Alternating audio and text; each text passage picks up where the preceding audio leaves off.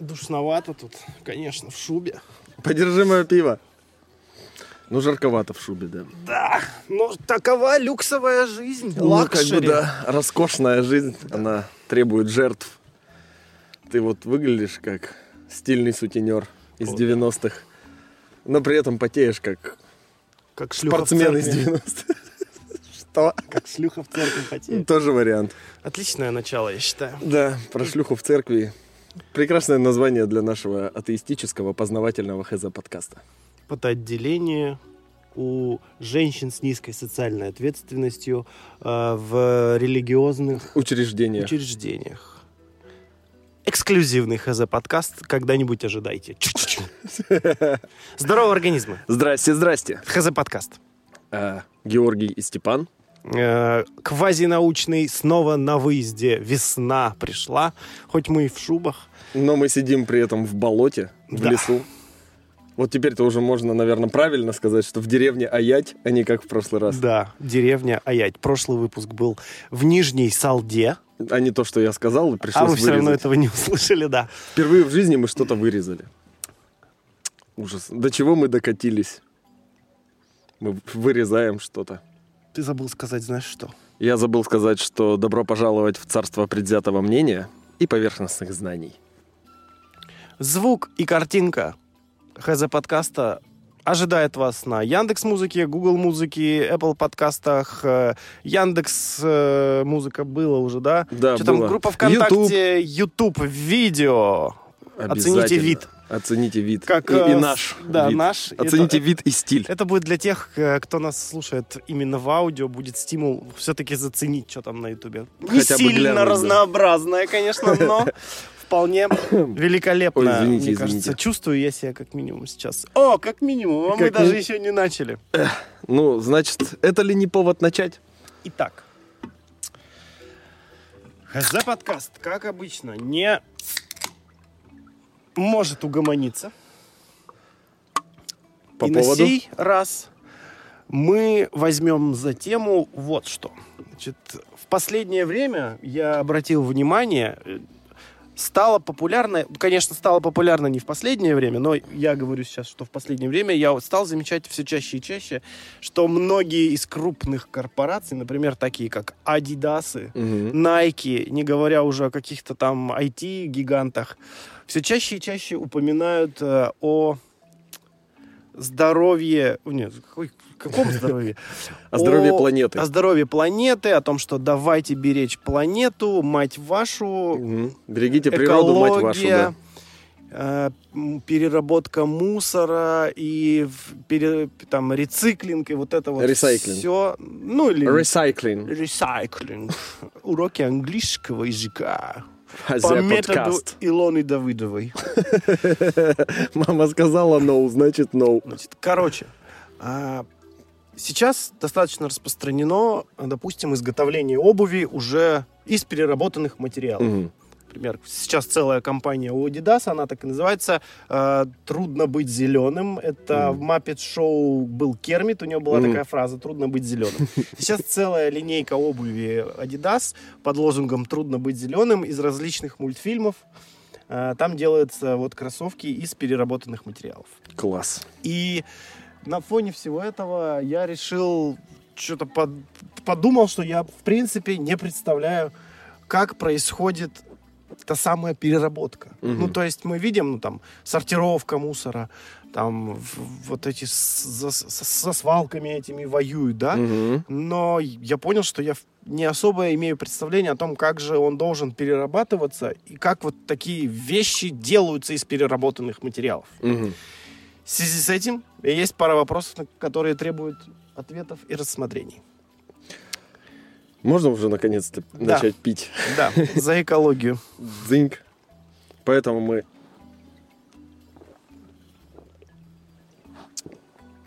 предпочитаем пить из баночек, Да. потому что они и делаются частенько, ну вот тут вроде не написано, но частенько пишут даже на банке, что она уже сделана из переработанных материалов. А где-то, ну, в принципе, алюминиевую банку нехер делать, переработать во что-нибудь другое.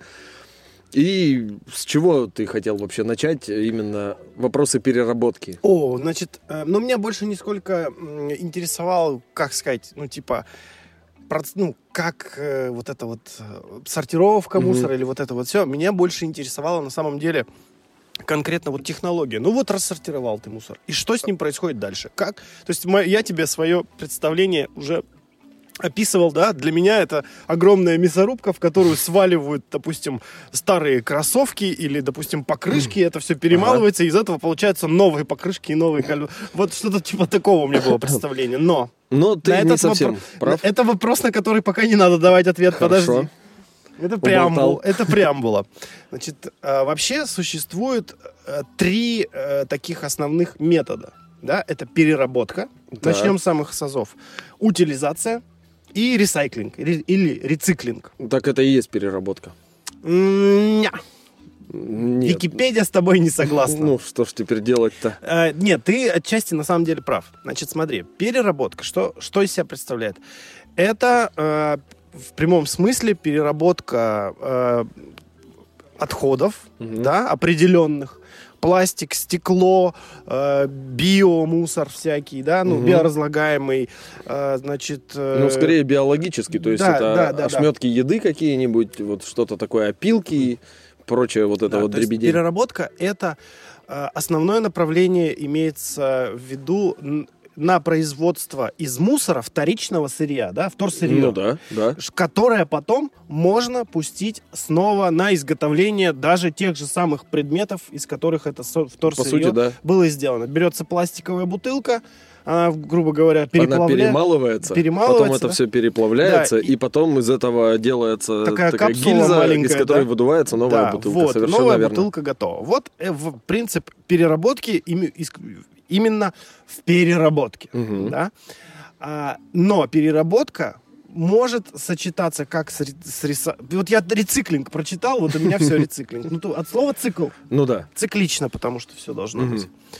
Это, А, наверное, повторное использование, да? Да, это уже направление, э, которое в первую очередь направлено, направление направлено Мгм. на повторное использование уже каких-то, ну, не отходов, а вот, в принципе, мусора. Ну, то есть, допустим, стеклянную бутылку э, можно А, исп- понял. опять использовать по новой, просто она проходит специальные обработки. Ну, моется, по сути-то, своей, Ну, да. и заново заливается в нее И газяла. вот в детстве сдавали бутылки, п- ты же просто, ты, ты их мытыми должен был сдавать. Ну, м- немытые дешевле были. Вот. И ты их сдаешь мытыми, а их потом снова запускают в производство. Мгм. Это было уже давно еще у нас. А, точно так же, что у нас там еще для рециклинга э, используется, не знаю, такого еще из ярких таких примеров, что Да может я вот повторно. даже ну вот тоже не стеклянная знаю. посуда, ну пластиковый, пластик э, не, не используется в Пластик рециклинге. заново не используется. А что? Металлы вряд ли. Ну металл, По-моему, в основном стекло, а остальное все как-то не особенно вторично используются. Ну, ладно, допустим. То есть э, смысл рециклинга вот в этом, да?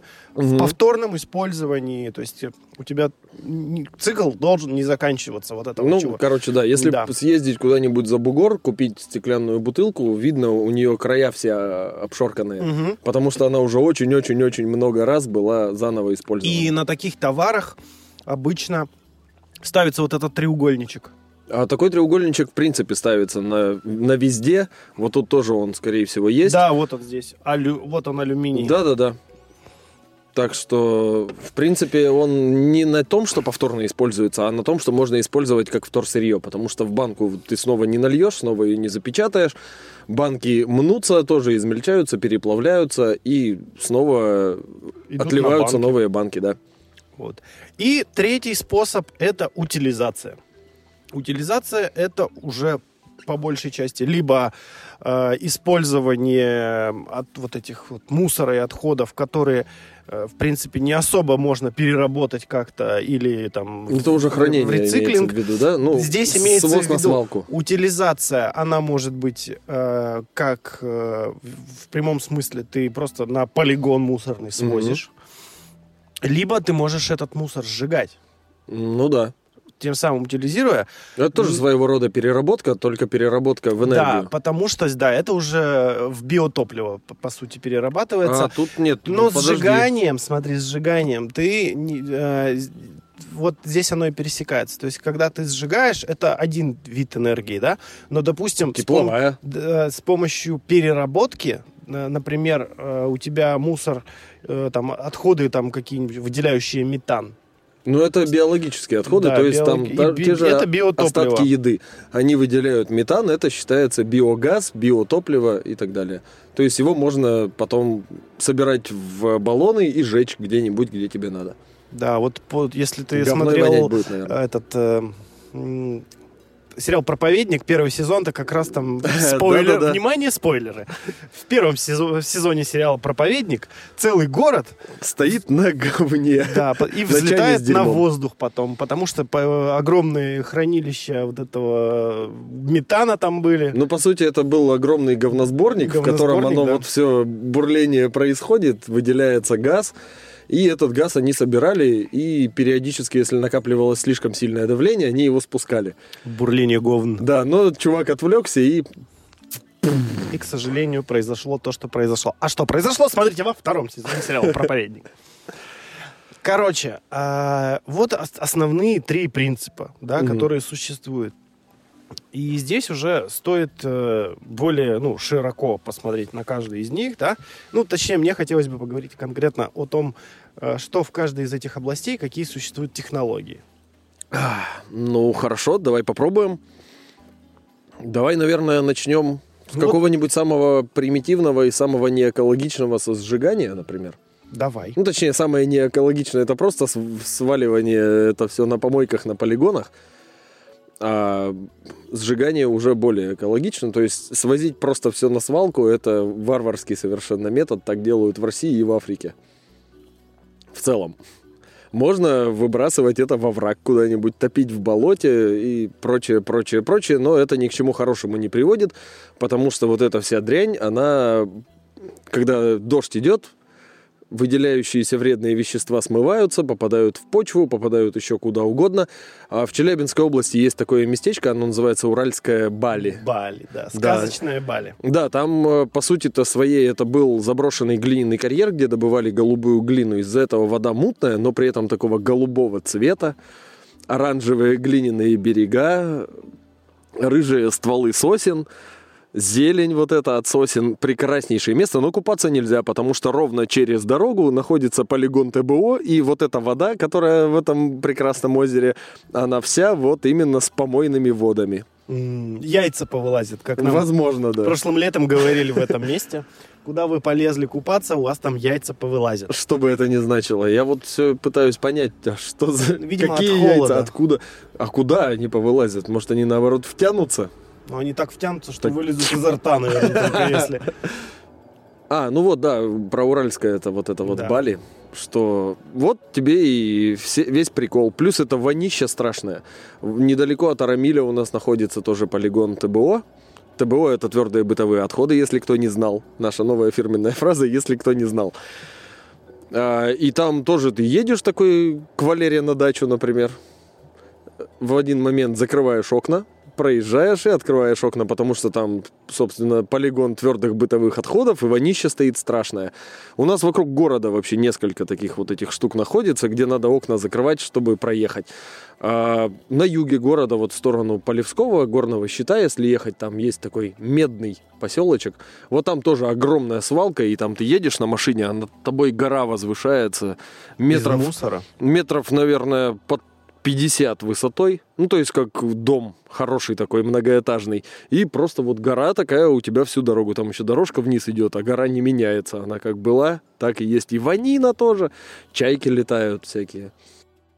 Я пытаюсь сейчас понять, как мы с сжигания мусора пришли к этому. А мы в сжигание дальше пойдем, мы, потому мы что говорим про у нас не так много пока. вариантов. Значит, да. утилизация на данный момент, ну, можно, можно с полной уверенностью сказать, самый варварский и, у- И ублюдочный и способ хранить мусор. метод. Потому что он в первую очередь загрязняет природу, отравляет вообще Мгм. охренеть. Сколько я тут узнал, что если ты в лесу потеряешь мобильник, то в радиусе 20 метров он отравит нахрен все своей батарейкой. Ну, Ух. не естественно, не сразу, как только ты его положишь на землю.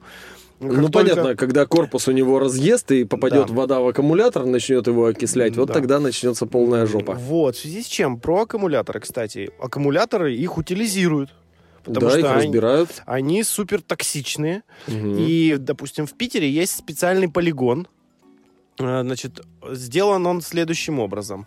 Там как раз-таки вот химические всякие отходы, в частности, вот батарейки, Мгм. запаивают в такие металлические контейнеры Мгм. и просто друг на дружку складируют. Там Мгм. еще сделан такой специальный, как это называть, типа водоема. Подожди, а аккумуляторы Вырод. какие? Автомобильные? Не, ну батарейки, грубо А, говоря. Вот ага. все, все, что вот щелочь, вот это вся вот это вот все. Да-да-да, сол- солевые батарейки, Да, щелочные любые батарейки. ага. батарейки, которые вот э, сдаешь ты, вот и их, в принципе, потому что их никак не переработать. Серьезно? А я думал, их разбирают, там металлический корпус снимают, вот эту хрень, похожую на уголь. Оттуда тоже можно как-то убрать. Ну, то есть металлический корпус от нее, по идее, можно использовать заново. Он стальной, если я не ошибаюсь. Ну, возможно, и стальной корпус снимают, но я- Сердечник там из цветного сам- металла сам, какого-то. факт того, что такое существует, Мгм. вот, я не договорил. Ну-ка, не перебивай. И там, там, знаешь, как сделано, короче? Я вот тут посмотрел специально по этому поводу. Там какая-то уникальная, ну не уникальная, но какая-то природная глина, Мгм. которая не пропускает влагу. Ну, глина, в принципе, глиняные отложения плохо пропускают Но, а воду. там какая-то прям вообще супер глина. Мгм. Супер глина, которая в принципе не пропускает влагу, влагу, и там сделаны такие прям прорублены в этой глине такие большие, э, как это назвать? Полости? Ну, дырки, да, дырка у меня в жопе, а это отверстие, да? Не, это Э, ямы. Ямы, в которые можно помещать э, как раз-таки вот эти запаянные контейнеры. Потому что даже если, а почему если, со временем все равно э, вот этот, запа... вот этот металлический корпус Его он разъест? его разъест, Мгм. дальше просто глина не выпустит ничего. Мгм. Вот. Это в Питере. Но этот полигончик уже, кстати, Уже заполнен. уже ну, заполняется Мгм. потихонечку, потому что, в принципе, я, не, я думаю, я, я думаю, что не нужно говорить о том, что человечество производит хуилиарды просто в секунду. Гигатон мусора, в Мусора, секунду, да. да. И просто место заканчивается, в принципе, да. И как показывает практика, например, европейские страны, у них это место уже давно, в принципе, закончилось. Ну, там сколько той бы- страны, извините меня. Если бы они не приняли какие-то решительные меры. Мгм. И по сравнению с Россией, в которой до сих пор основным методом э, борьбы с мусором... Да какая это борьба? Это, это Если- даже борьбой не назвать. Если я... Это обращение Это с так, мусором, вот так скажем. Если я не ошибаюсь, у нас меньше 1% мусора поступает в переработку. Переработку, да. А в таких странах, например, как Швеция какая-нибудь или Финляндия, Лучше всех с мусором разбираются Шведы. скандинавы, ну, то есть шведы, финны. В Норвегии не знаю, в Норвегии похуже. И японцы. Да, так вот, э, в в Европе, допустим, в той же Швеции, наоборот, там чуть ли не 90 с чем-то процентов э, мусора идет в переработку. Там 99 практически. или 99,5 что ли? Короче, 99. там около, чуть меньше процента э, это отходы, которые не, уже не перерабатываемые, они утилизируются только. А там, видишь, там есть хитрость. Они считают переработкой, в том числе сжигание, а сжигание переработкой не является, потому что ты не получаешь из этого вторсырье, ты перерабатываешь... э, Они его в энергию сжигают же. У них, Ну, пи- пита- у них электропитание на Да, но у них больше мусора. половины мусора, который вот, в принципе, больше половины мусора э, именно сжигается.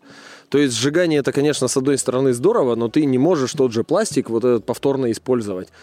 Ты можешь э, только получить из него энергию. У тебя остается зола, и вот золу вот это и есть вот тот самый Да, 1%, это- который да-да-да. они потом в итоге где-то закапывают. Это, да, ты все правильно А говоришь. по факту они около 30% мусора именно вторично используют, либо превращают его во вторсырье и перерабатывают, и что-то и с ним нормально делают. Вот, ты заговорил про Немцы, Норвегию. кстати, лучше всего у них около 50% мусора всего, даже чуть больше 50% именно в переработку поступает. Они вплоть до того, что перерабатывают э, автомобильное моторное масло, хотя это вообще нереально. Отработку вот эту? Да. Отработку как бы, по идее, тебе же надо взять вот это масло, из него каким-то образом удалить вот эти все загрязнения, и, по идее, его можно снова использовать, добавив в него присадки. А по факту, поскольку там есть э, диспергирующие присадки, то есть которые заставляют э, не, от, не откладываться вот этот весь нагар, там всякие стружку и прочее, они заставляют это именно как взвесь быть. То есть э, отстоять просто его, чтобы грязь осела на дно, моторное масло нельзя. То есть там какие-то хитрожопые центрифуги надо использовать. Там очень-очень-очень сложный, долгий цикл производства, но у них прям обязательное правило, что около, по-моему, 15% э, в новопроизведенном моторном масле должно быть именно переработанного отработки. Переработанной отработки. Сегодня будет очень много тавтологии. Мне казалось, что оно, я где-то слышал о том, что масло ну, там, моторное перерабатывается, да, но мне казалось, что оно перерабатывается ну, в какие-то попроще, ну, типа гудрона какого-нибудь, ну, что-нибудь вот Нет, такое. оно такое не перерабатывается. Тут есть два путя тоже. Либо его можно перерабатывать вот очень долго и дорого, либо его можно сжигать в печках. В автосервисах очень многих стоят печи на отработке. В Германии? Нет, в России. А. В Германии есть печи? Э, вот в зону боли вступаю сейчас. Вот ты, вы, как говорили в одном фильме, товарищи, ходите по охуенно тонкому льду. И когда этот лед треснет, под ним вас буду ждать я. Я, да. Ах, это Гарри, Га, Гарри, Гарри Топор, Гарри Топор да? это сказал. Окей, значит, смотри. Э, переработка. Угу. Ой, утилизация. То есть э, плохо утилизировать в прямом смысле свалки, полигоны угу. и вот это вот все, спорно сжигать. Потому да. что в зависимости от того, как ты это сжигаешь, то, что ты с этим делаешь. Допустим, э, те же самые, опять же, про шведов буду говорить много сегодня, потому что они из самых, типа... На кого еще ориентироваться? Они, типа, самые трендовые в этом плане, угу. они вообще шарят. Они начали уже думать о том, что они, если не будут делать что-то с мусором, они окажутся в полной жопе еще в 70-х годах. А еще учитывая, что у шведов нет нефти, у шведов нет газа, в отличие от той же Норвегии, у которой на шельфе есть нефть и газ, Поэтому им, в принципе, нужны были энергоресурсы, и единственный их энергоресурс оказалось э, мусор, мусор, потому что те же солнечные станции ты там не построишь, там северно, очень мало солнца, и в целом погодка так себе.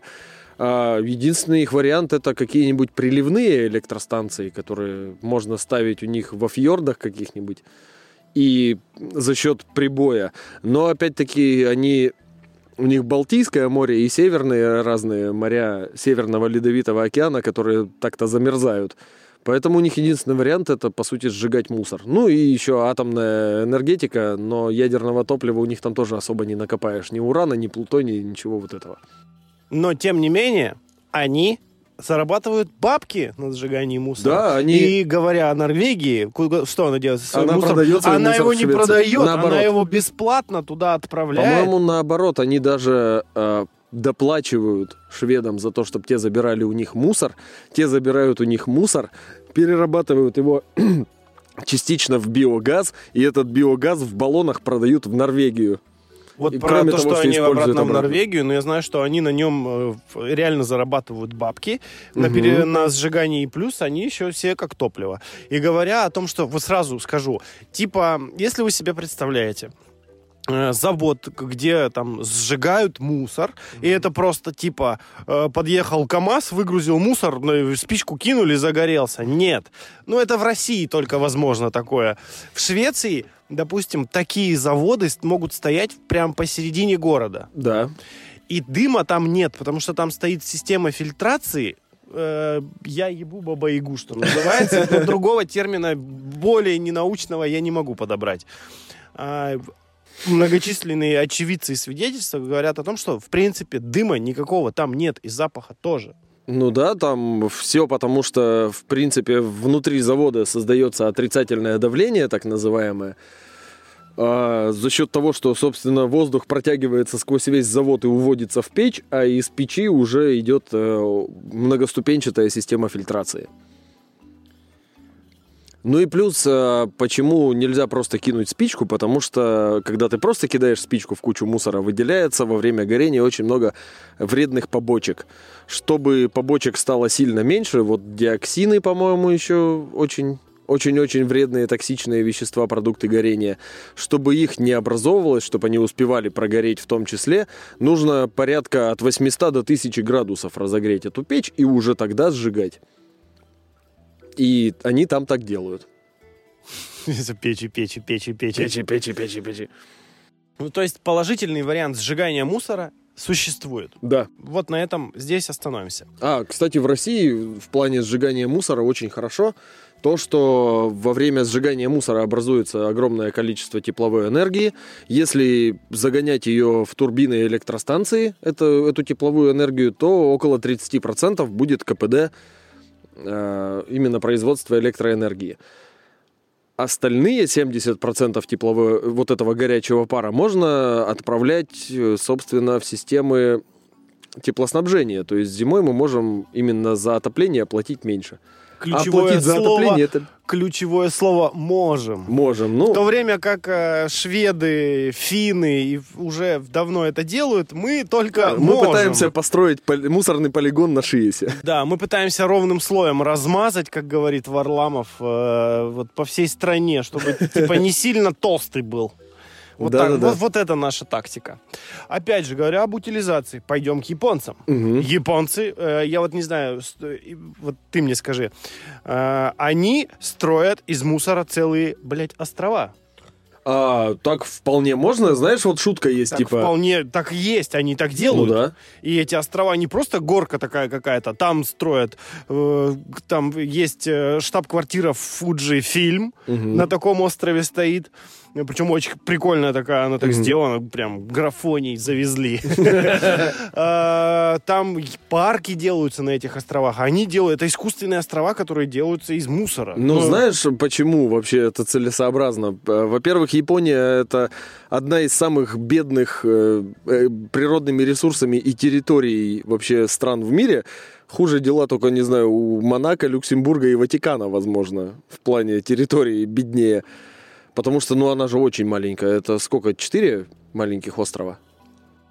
И Так, куча да, очень-очень Так, сейчас маленьких. вспомним стишок, подожди. Да-да-да. Хансю, А, Кусю, Милая Сикоку. Хоккайдо, э, я тебя Хансю, за твою Сикоку я тебя Кюсю. Да, Да, четыре. четыре Хоккайдо, Хоккайдо, Хансю, Кюсю и Сикоку. Мгм. И очень и много маленьких, которые, ну, вот размером с нашу лавку, там, знаешь, камень торчит из воды, остров. Как по-японски Или- будет остров? Скорее всего, да. Любой, любое слово звучит, как будто собака лает. А на самом деле это э, нежное признание в любви. Хотя вот остров самый известный из мусора в Японии, он вроде как называется Одайбо. И это переводится как место для свиданий. Мгм. Ну, или как-то так, короче, типа.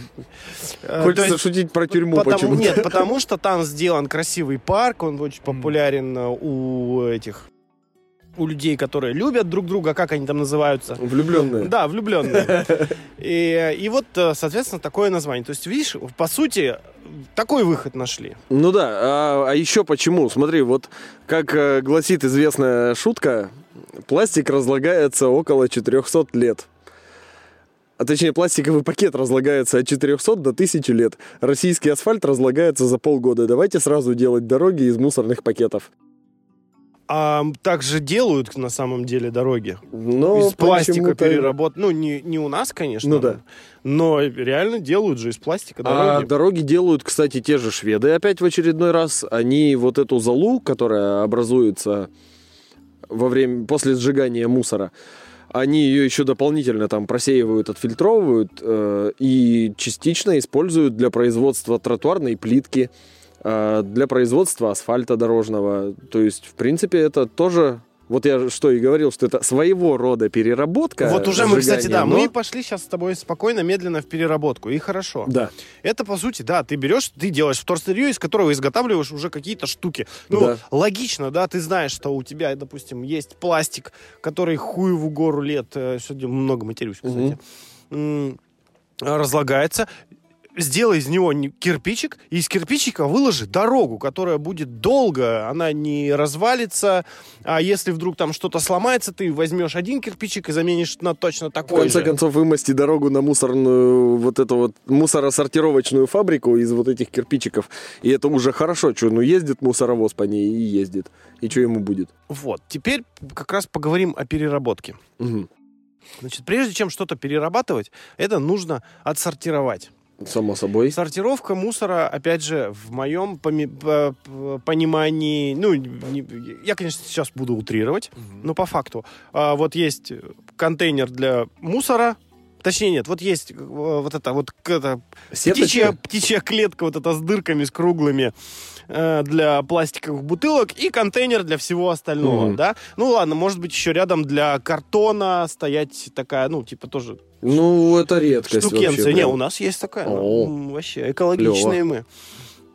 И все. А Мгм. на самом деле, допустим, в той же самой Швеции а, у них 11 контейнеров. В Финляндии, по-моему, по 11. Ну, И- Точнее, и в Швеции тоже. А, в Финляндии Ты можешь за дополнительную плату можешь заказать, чтобы у тебя было их еще больше. Да, но при этом ты за дополнительную плату заказываешь, чтобы их было больше, но при этом ты платишь меньше налогов, если у тебя лучше сортируется мусор. Вот такая хитрость. Да, да, да, да. А если ты плохо сортируешь мусор, то, на те- у То- тебя налоги увеличиваются вот эту на твою коммунную или как это там ну, называется. грубо говоря, на твой квартал. Да, и вас начинают э, дрючить финансово. Это, по-моему, очень тонизирует, я бы сказал. В целом, да, я бы тоже с А, удовольствием сортировал, если мне приходилось платить меньше налогов. Тут смотри, значит, сортировка. То есть, а, в первую очередь, начинается она с населения. Мне кажется, сейчас где-то в Кремле один лысоватый дяденька икнул, такой, в смысле платить меньше налогов? В смысле, вы что, Плати налог. Вы что, с ума сошли? А, значит, начинается с населения, да? Мгм. С любого, с человека. То есть он должен понимать, что так, для того, чтобы жизнь была дальше такой же прекрасной, как Мгм. сейчас, сейчас мне нужно вот бумажки, картонки в одну кучку, э, стекляшки в другую, батареечки в специальную сдать вообще, в Мгм. принципе, штуковину, да. У нас, кстати, даже в доме внизу есть специальная для батареечек, ты можешь спуститься и батареечки Ну, скинуть. у нас нету, но у нас есть леруище прям очень рядом. У родителей моих в подъезде стоят несколько пятилитрух, уже наполненных батарейками. Надо как-нибудь их поехать забрать, что ли, у них и отвезти в леруище. В Леруа, в Икее, еще в каких-то европейских вот этих магазинах мебели и прочего строительного добра стоят прям пункты приема, точнее не пункты приема, а специальные контейнеры, в которые можно отвезти свои батарейки. Вот, если вы не свои, знаете, куда сдать батарейки, А, вот, лампы мотайте. дневного света, энергосберегающие лампы, может быть еще светодиодные, но это не точно. Светодиодные, э, плохие светодиодные, значит, они работают вообще долго. Кстати, знаю я метод, пока только теоретически, как можно починить сломавшуюся перегоревшую лампочку светодиодную. Нам Там нужен надо- паяльник. Да, нужен паяльник, надо выпаять неправильный сгоревший один светодиод, там же много светодиодов Мгм. в этой Ну, лампе. цепи один всё. оттуда выпаиваешь, э, делаешь перемычку, и все остальное продолжает светить. Гениально. Вторичное использование. Да, ресайклинг. Да. Рециклинг. Это, Рециклирование. это, давай это уж по накинем. Бахметьеву. Да. Рециклирование по Бахметьеву. Да, вот как разговор о- В как плане, раз да, об, об Адидасе и Бахметьеве в том числе, да. Те, кто не видел, посмотрите, у Адидаса появилась очень милая реклама, где те люди, которые за 30 особенно оценят э, наличие в кадре те, кому до 30 оценят наличие в кадре Юрия Дудя, а Мгм. те, кому за 30 оценят в первую очередь э, Бахметьева. Бахметьева, как он, Дмитрий, Дмитрий он? Слушай, я не помню, прикинь. А он еще, Юрий? он, он всегда его называл по имени, отчеству и фамилии всегда. А я не смотрел просто. Я смотрел Ты его смотрел? раннее творчество, Ты не так смотрел скажем. ни разу? Нет, я имею в виду, вот в «Пока все Ну. дома» он всегда его представлял как там полностью имя, фамилия и отчество. Подожди, а это, это тот мужик, с которым очумелые ручки Да, вели, да, или да, да. ведущий пока все дома? Нет, это «Очумелые ручки», это с Черт кем- возьми. Бахметьев, это с кем вели. Да, а, да, да. а этого я не помню, как зовут, который по домам шлялся постоянно у всех. Ну, собственно говоря... Да, не о нем речь. Да. А, Не о том короче, те, базарим. кто за 30, в первую очередь, когда это посмотрят, э, такие, о, он живой еще. Вот Мгм. примерно такая будет реакция. Ну, по крайней мере, такая была у меня. В какой-то степени это же тоже переработка. Они же там все на свете делали из пластиковых бутылок. Они, э, это рециклинг самый натуральный. Почему? Они же их режут. Ну, они пилят. там как... Ну, ладно, это тоже, в принципе, если видоизменяют, то Но в целом это да. вторичное использование, да. А. Сандалии там из пластиковых бутылок. Кормушки из пластиковых бутылок. Все, в принципе, Да-да-да, делалось и из сегодня пластика. в программе «Пока все дома» мы расскажем вам, как с помощью пластиковой бутылки и фольги сделать отличную вечеринку. Да-да-да. Заставить смеяться очень большое количество людей можно. Так, что там? Что там? А, ну вот, сортировка, значит. Вот, Да. ну, сортировка, в первую очередь, Первый начинается... этап. Первый этап сортировки — это когда ты сам должен э, проявить сознательность и рассортировать, и выкинуть соответствующие контейнеры мусор. Мгм. Что происходит как бы дальше, да? Уже здесь все зависит от развития этой отрасли. Опять же, не будем ходить далеко, всего лишь каким-нибудь финам пойдем сходим. Мгм. У них сделано вообще по кайфу, мне прям понравилось. У них а, система такая. У тебя специальные пункты сбора, а, и там пневматическая система доставки. А, да. Ты пришел в специальную дырочку стекляшечки, специальную дырочку пластик, в специальной дальше бумажке. Огромная это всё пневмопочта отправляет Да. это на На сп- специальные... на специальный пункт, да, где это еще раз там рассортировывается, и уже туда приезжает машина для сбора мусора. То есть в, в 7 утра ты не слышишь вот этого пи-пи-пи О, у меня же прям вообще прям под окнами... Вот-вот-вот. То есть на- насколько это комфортно все устроено. Спишь ты такой в воскресенье после записи ХЗ подкаста, и у тебя вдруг приехала помойная душа в 8 утра, а окошечко открыто, потому что хочется же воздухом дышать. Ух, И, и там уже машина спокойно забирает и увозит это на перерабатывающий А причем завод. Там же не специальные пункты, это может прям в подъезде у тебя быть отдельная комната. Это даже в метро есть у них. Это несколько, может быть, несколько домов, а в центре беседка такая симпатичная, а в ней вот эти вот трубы. Да, это мусорный домик у них называется. Мгм. А ты знал, что у них вообще, в принципе, А есть метро? знаешь, что мусорный домик называется? Нельзя, нельзя, а то посадят. Да, нельзя. Ну ладно, ну вы-то догадываетесь, скорее всего. Мы так ходим по Что еще слово льду с тобой. означает в России? Там есть домики. Да. Больше значения к слову мусор в России применяется не в том контексте, В да. принципе, да. А в там, в- допустим, в той же самой там Швеции у них э, прям в доме, вот у тебя дома под раковиной вместо одного мусорного ведра может, 11 может быть маленьких. 11 маленьких, и там прикольно... Там от двух до, цветовая- до 15, Там по-моему. цветовая, короче, Маркировка, маркировка, да. да. То есть у тебя желтый пакетик, э, оранжевый для пластика, э, там Желтый зеленый для бумаги, по-моему, Бумаги, синий да. для стекла. Или... Ну, короче, вот оди- один И в, цвет, этом, один материал. в этой системе э, это, это натуральная система, потому что зачем эт- эта цветовая градация, как в Кинзадзе по, по штанам? Э, это нужно для того, чтобы автоматика сортировала мусор. Да. Потому что когда ты все это в куче, они это все в куче привозят, разноцветные мешочки эти, запускаются на конвейерную ленту, и конвейерная лента проходит, вот как раз технологии, наконец-то начались технологии. Конвейерная лента спе- проходит через специальную, ну такая арочка, Мгм. там стоит э, датчик, который, Который по вот так раскидывает по- его в разные углы. определяя по спектру, Мгм. с, пом- ну, по- с помощью спектра, понимает цвет и раскидывает м, э, мусор э, ну, в соответствующие вот эти вот селекторы, или как это называется. А знаешь, что То забавно? четыре таких воротины стоит, одна на- настроена, например, на желтое, другая Ага. на, на синее, другая, и вот у тебя по ленте просто мусор шуршит, и В пакетах. да-да-да, и он этот пакет потом сбрасывает куда нужно. Ну, там потом все равно стоит чувак с ножом, который распарывает Да, его и да. на всякий случай еще проверяет. А, забавный момент. И опять политический. В России разработали робота, который может сортировать мусор. То есть там без пакетов просто мусор едет по ленте. Над ним находится робот, у которого несколько камер. Они все прям быстро-быстро-быстро определяют, что за вид мусора. И такая у него типа лапка с присоской. Он хвать и выкидывает нужный контейнер. И вот так вот он разрабатывает. Зовут этого робота Макс. Да, зовут этого робота Макс, но таких несколько Максов работает в Америке. а в России ты ни одного. Да, но у нас есть прям, я смотрел интервью такой тетечки, которая Да-да-да. очень прям рассказывала рассказывала какая-то великолепная вещь. Странно, что не И на ты английском. сказал, ты, ты, ты, при- ты не, не- не сказал красиво, как вот говорили там. Потому что это не просто несколько ка- камер, это компьютерное зрение, между Ну, прочим. да. Потому что там специальный софт, определяющий по Что картиночке, что это за мусор. И он может э, работать э, в двух режимах. Либо он может из общего потока удалять лишнее, либо наоборот, забирать лишнее из потока. Ой, Мгм. нужное забирать из потока. О! И он может, короче, от 90 до 98% вот с такой точностью он может это все делать. Ну да, и что-то типа 50 операций в минуту, по-моему, он делает. Вот про количество не знаю сколько. Или, Но он или может... 50 плюс. Вот. Ну, короче, грубо говоря, он каждую секунду хватает кусочек мусора и выбрасывает его в нужную помойку. Знаешь, какое самое у него большое преимущество, ну, вот потому как э, там... Судя по тому, что она говорит, что он может круглосуточно это делать. Да, он не устает. она Ну, сказала. а чё? Примерно, робот не устает. Хрен ли ему А, да, ну тут опять давай сделаем важную ремарку. А, как же жарко-то в шубе, блин. Ну, а ты думал.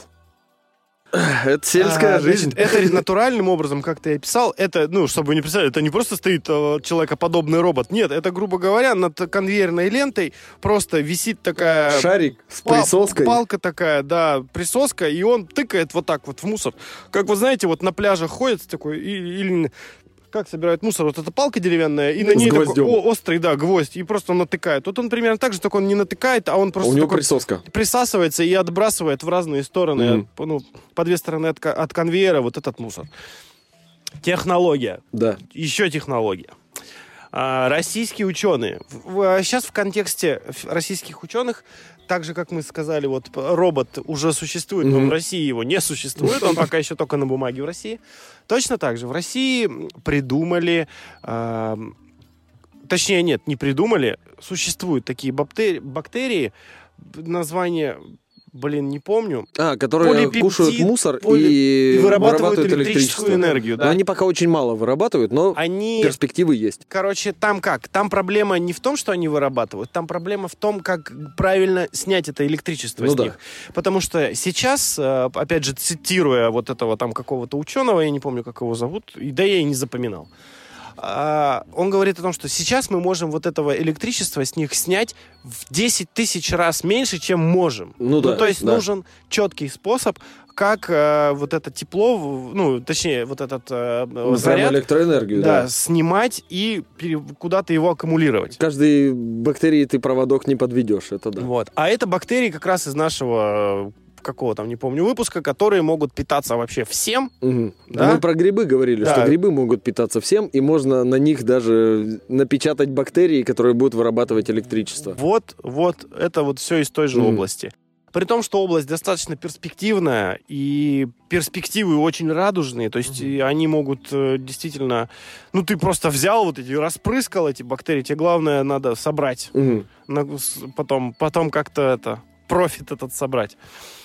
А, Что еще есть у нас? А, Есть а, бактерии, которые пожирают э, всякий, ну, там, органический мусор и э, потом способны... Есть, которые нефтепродукты едят. Да, и они потом... в- Короче, с помощью них можно создать искусственную нефть какую-то там. М, да, можно, можно из пластика, а в принципе из Да, газа из- уже да. научились делать э, моторное масло. Собственно, есть одна компания с ракушкой. Подожди, я соврал. Это, это делается, это не бактериями делается, это специальным Да, химическим это методом. да. химический, с химической переработкой. Но факт в том, что вот из того же самого биомусора можно, кроме биогаза, делать из биогаза после этого можно делать еще некоторые вещи, потому что, в принципе-то, своей... Это же углеводороды. Рановато ты начал, нет? Нормально. Ну, это же углеводороды, а для того, чтобы производить те же самые автомобильные масла, тебе нужны углеводороды. Поэтому именно биомусор, как по мне, одна из самых безобидных вообще вещей. Оно и само по себе рано или поздно разложится, там какая-нибудь картофельная шелуха. И с другой стороны, из нее сразу можно много всего делать, а вот именно токсичные и самое страшное, точнее, самое страшное, токсичные и самое проблемное пластиковые вещи, вот это, вот это проблема. А, хотел, в принципе, более-менее так в завершение, наверное, темы, мы давай немножко подзакруглим вот эту часть нашего сегодняшнего подкаста. а, у нас в городе, в Екатеринбурге, стоят вот эти сетки для пластикового мусора. На самом деле это частная компания, которая находится в Арамиле. Это они поставили по всему городу эти сетки и начали собирать э, пластиковый мусор, чтобы делать из него скамейки, заборы. Ты, возможно, видел эти скамейки, где вот типа вот таких М. досочек. Но С с такими. цветные, да, и пластиковые. Вот это они их делают. О, как они круто. как раз берут вот этот пластик. По-моему, там даже чуть ли не это организовал какой-то чувачок из моей школы, если я не ошибаюсь. Ну, по крайней мере, рожа у него была знакомая в интервью, когда я это смотрел. Молодец какой. Да, то есть, э, что хорошо, в отличие от тех же шведов, они это сделали бесплатно. Тебе не надо доплачивать за то, что у тебя стоит там эта сетка на помойке. Это просто ребята поставили и собирают себе отдельно. А, да, поэтому... зато ты сколько денег платишь за то, чтобы обычный мусор просто Вот-вот. вывозили за город. Лучше я буду платить этим чувакам. А, В целом, да. Ну, короче, э, будьте людьми, в конце концов. Бросайте в эти бесплатные сетки свои пластиковые бутылки. Их используют по назначению. Заработают на хорошем деле люди денег. Они очень еще говорили, большая проблема в том, что люди кидают плотно закрытые бутылки. Тогда машина, которая приезжает это все забирать, не может их с- стромбовать. И так пустопорожнее пробеги у них получаются, куча надутых бутылок. Поэтому вот хотя бы открутить, и надо им... Ты рано мор- моралфажить, кстати, Ну ладно, начал. хрен Да, с тобой. Подожди. А, что я еще хотел такого интересного-то рассказать? Вот только что подсмотрел и уже забыл, конечно же. Ух, сейчас как расскажу. Будет... О, у меня снова есть великолепный, шикарный переход. Давай. А, ну, в завершении, кстати, ты, вот, ты вскользь упомянул о том, что на самом- самый проблемный вообще мусор — это пластиковые пакеты. Мгм. И не только потому, что он разлагается там миллиарды лет, блин. А он еще и везде застревает. Вот, и в в животных. частности, в том же, тот же мировой океан страдает от пластика, киты помирают из-за того, что пластик... Черепахи, которые и так на грани вымирания, очень страдают из-за того, как у них горло устроено. У них же там такие шипики, направленные внутрь, чтобы скользкая рыба не выпрыгнула обратно. И вот если она, думая, что эта медуза проглатывает пакет, пакет потом не выйдет никогда из нее. Она задохнется и помрет. Или не сможет есть. И вот здесь есть тоже выход. Биоразлагаемый пластик на основе крахмала. А их, кстати, есть несколько вариантов. Те пакеты, которые био продаются, мусорные, а, они не совсем биоразлагаемые. Там на самом деле идет смесь пластика и вот чего-нибудь вроде крахмала. То есть, грубо говоря, он такую зернистую структуру имеет. И когда ты его выбрасываешь, а, он а, вот эта часть крахмала разлагается, и пакет рассыпается в труху. Но это создает микропластик, который ничего хорошего, ну и, в принципе, пока не сказать, что доказана его какая-то сильная вредность, с другой стороны, вряд ли что-то будет хорошее, если ты будешь постоянно микрокусочки пластика употреблять. Вот ты и так их употребляешь. Да. А можно делать вот эти пакеты именно из кукурузной муки, из кукурузного крахмала, и они действительно разлагаются полностью.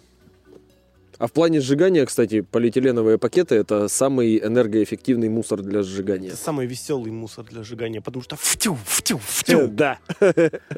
Ну и теперь, как обычно, великолепный переход Давай, к следующей теме. Жги, Степана. отец.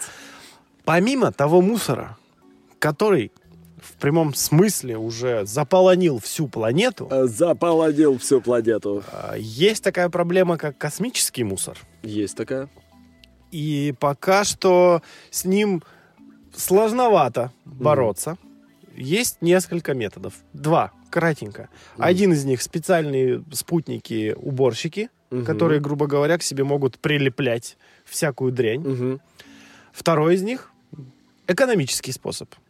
Это Обл- собирать и вести обратно на переработку? Нет, это облагаются налогами те э, государства или те компании, которые занимаются тем, что запускают в космос спутники различные, Мгм. которые, собственно, и являются мусором космическим потом. А компани- э, страны и компании в курсе вообще происходящего? Э, Это только пока теория А, о том, что облагать налогом Мгм. специальным. Э, Если вот взять сейчас, то за год примерно придется платить одной такой компании что-то около 11 или 12 тысяч долларов. Мгм. Но в плане до 2040, по-моему, года, там, э, учитывая вообще, ну, нынешние затраты, этот налог может возрасти до 220 тысяч долларов в год. Мгм. Слушай, Но- учитывая стоимость космического полета сейчас, даже вот орбитального для запуска спутника, это минимальная вообще граница стоимости. Да, но Это, это, мелочи же. в теории даже это будет окупаемо. То есть это будет выгодно делать. А на что будут тратиться эти налоги? На запуск спутников-уборщиков или? Да, да, на программы А. по, по- Это даже есть прям как-то называется, типа Cosmic, Cosmic Waste, или, короче, какой-то космический уборщик там прям. Ага. Есть такой проект. И вот таким образом, плавно, мы переходим к следующей теме нашего подкаста, потому что очень скоро, а точнее для нас скоро, а для вас уже прошел, 12 апреля, День космонавтики. День космонавтики. Потому День, что когда первый человек полетел в космос. 1961 год Гагарин Юрий полетел на Восход-1 Мгм. в космос. Если вы не знаете, кто такой Юрий Гагарин, это чувак из мема «Юра, мы все проебали». Какой же это мем? Это правда. Юра, прости нас, мы все проебали. Ну что ж. Ну, как оказывается, не все, потому что э, разработки идут. Как неудивительно, разработки идут даже в России. И я думаю, мы же собирались говорить о именно путешествиях космических. Космические путешествия в ХЗ-подкасте. Да. Ух, летим. Полетели люди на Марс. Значит, давай опять начнем с меня, и потом Давай. ты уже вообще сделаешь вообще всю грязь. Давай, я я, задался, постараюсь. задался, опять же, таким же вопросом. Значит, в принципе, э, ну, космическое путешествие, то есть человек сел в, нек- в некий корабль и отправился на какую-то другую планету. Мгм. Я задался первым вопросом. А кто из людей, в принципе, ну, хотя бы плани- планирует это сделать, не то чтобы прямо сильно работает в этом направлении? И решил посмотреть, а у каких же стран, в принципе, существуют, ну, космические программы? Типа, кто все эти люди вообще для начала? Да. Мгм. То есть мы все знаем прекрасно о России, Роскосмос, э, Мгм. США это НАСА, э, Европейское космическое да, агентство. Европейское космическое агентство, которое в себя включает кучу вообще всяких... э, э, но тут, где же у меня этот списочек? Сейчас, подожди. Сейчас мы найдем, где у нас...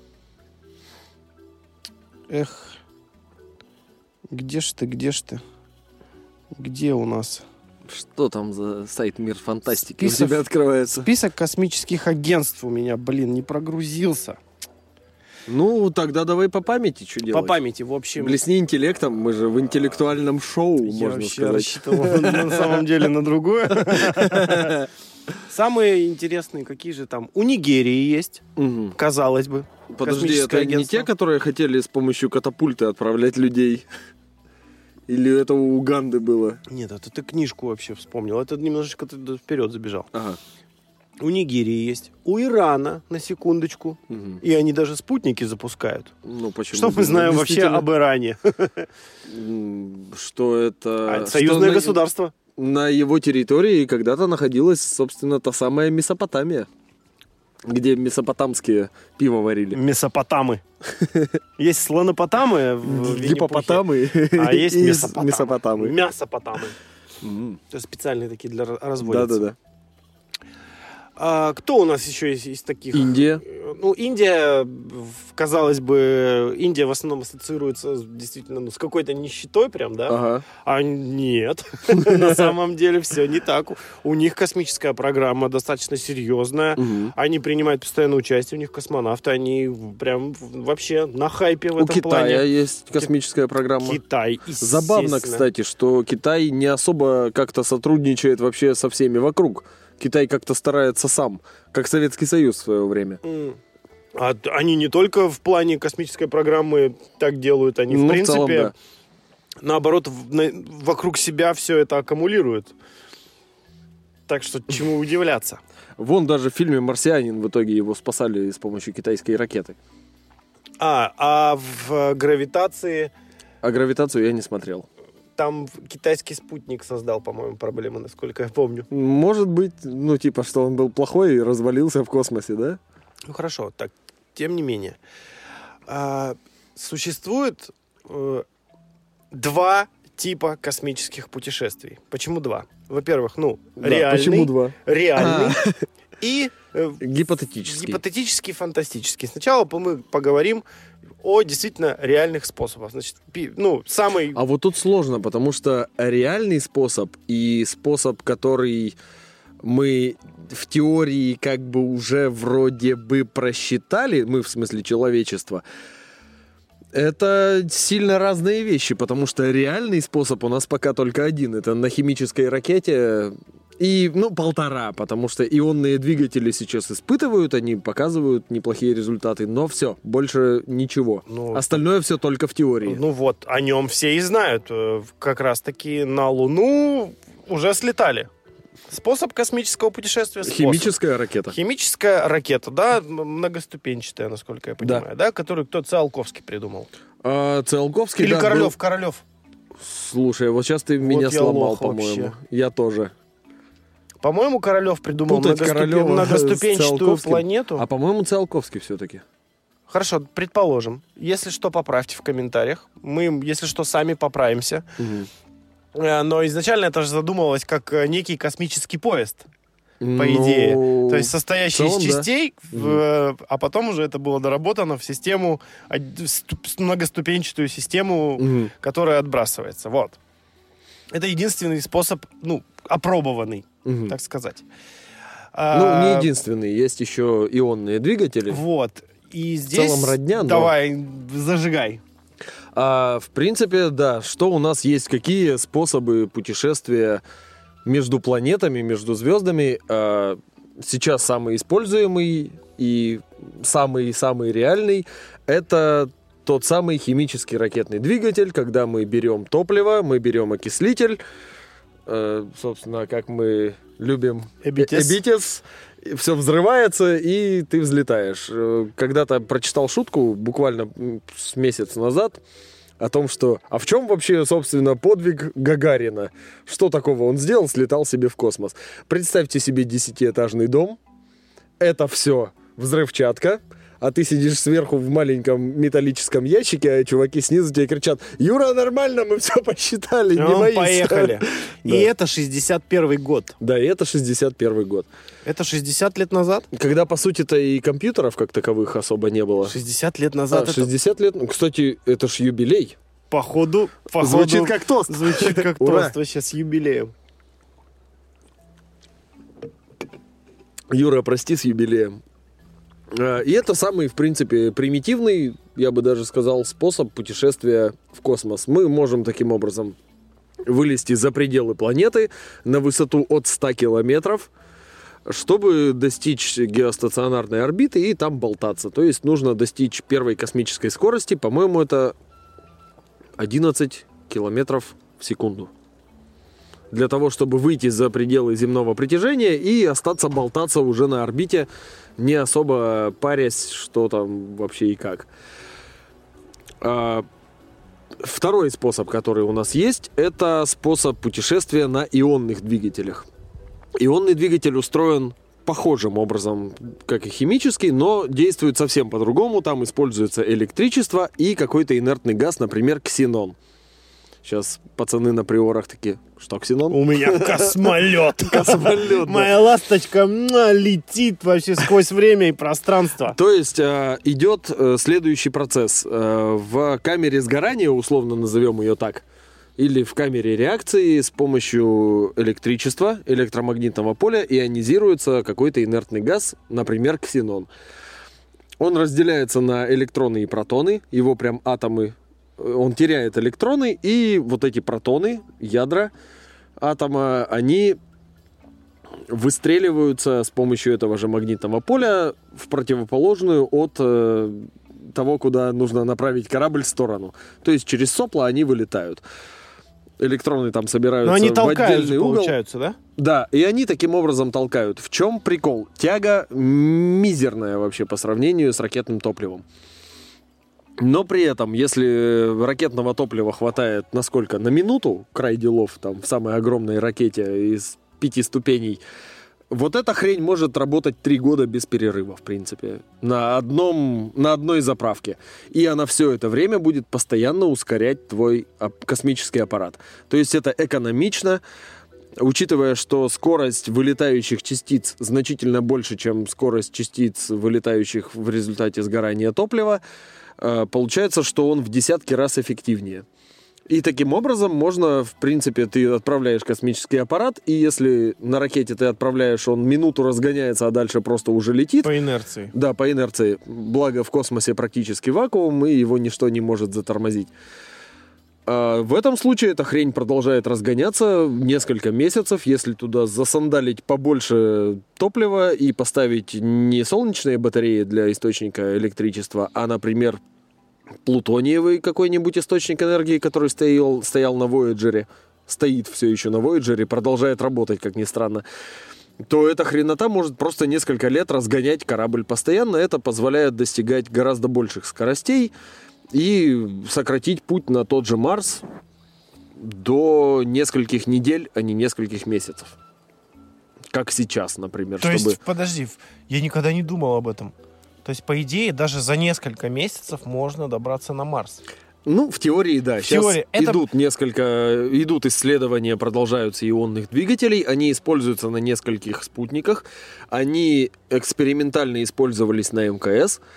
И на том же МКС и постоянно приходится корректировать орбиту, потому что то с чем-нибудь столкнешься, то там атмосферой зачерпнешь, то еще что-нибудь, то солнечный ветер тебя притормозит. Надо постоянно под- поджигать топливо и немножко корректировать орбиту, да, слегка поддавать газку. Если будет эта хрень, то ты поставил ее туда один раз, учитывая, как редко надо поддавать газку на МКС, вот те там 30-40 лет, что она должна эксплуатироваться, она спокойненько себе будет на одной заправке летать. Слушай, пропадать газку на МКС.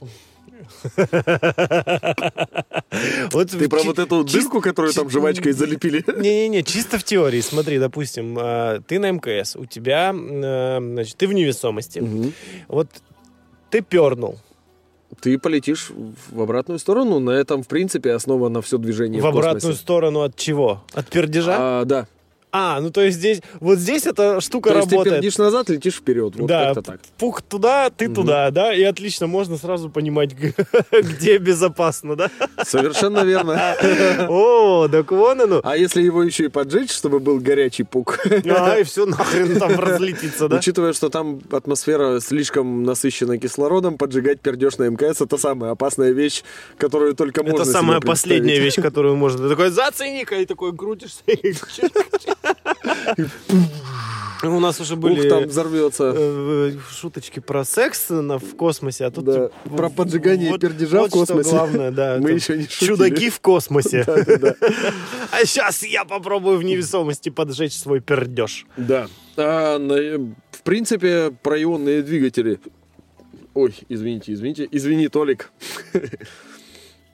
А, Про ионные двигатели можно, в принципе, уже забить.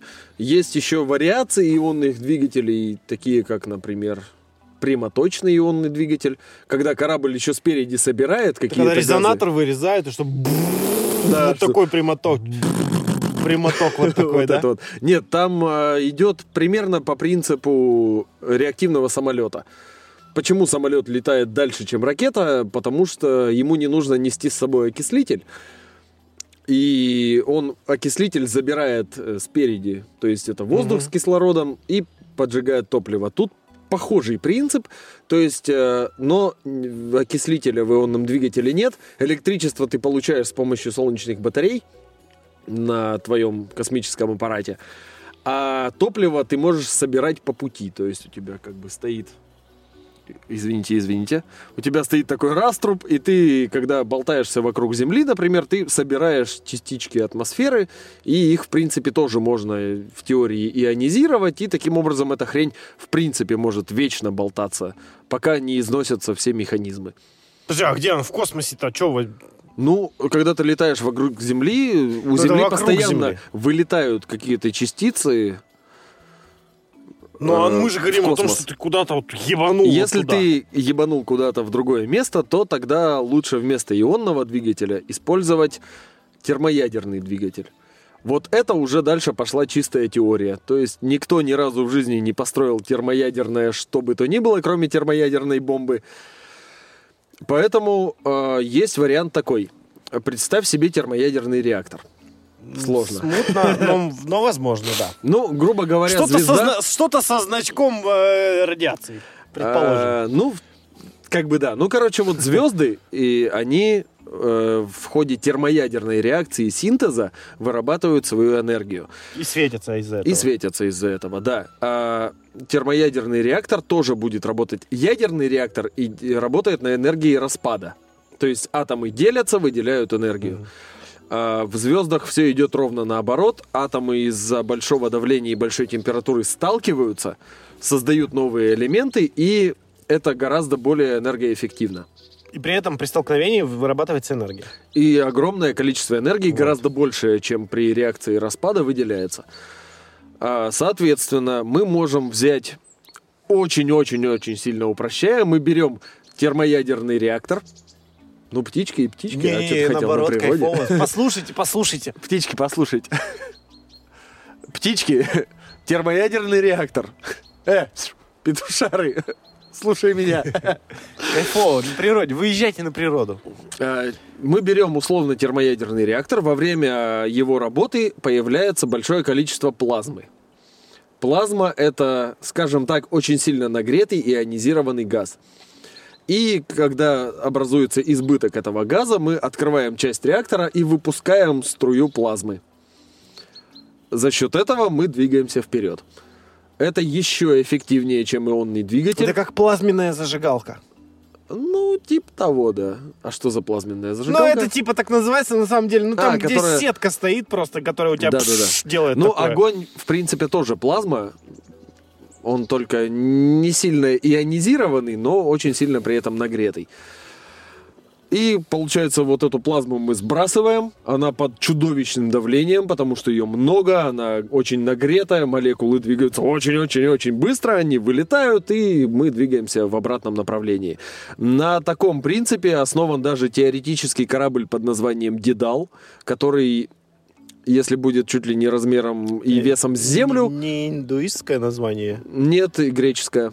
Дедал, Икар, вот эти ребята А, с крыльями. Дидал.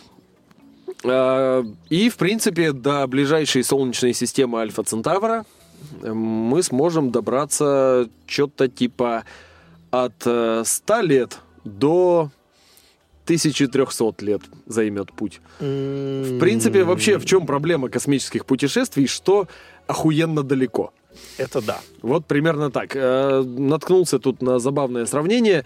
Если представить, что диаметр Земли это 1 миллиметр, то ближайшая Солнечная система э, в четырех с лишним тысячах километров.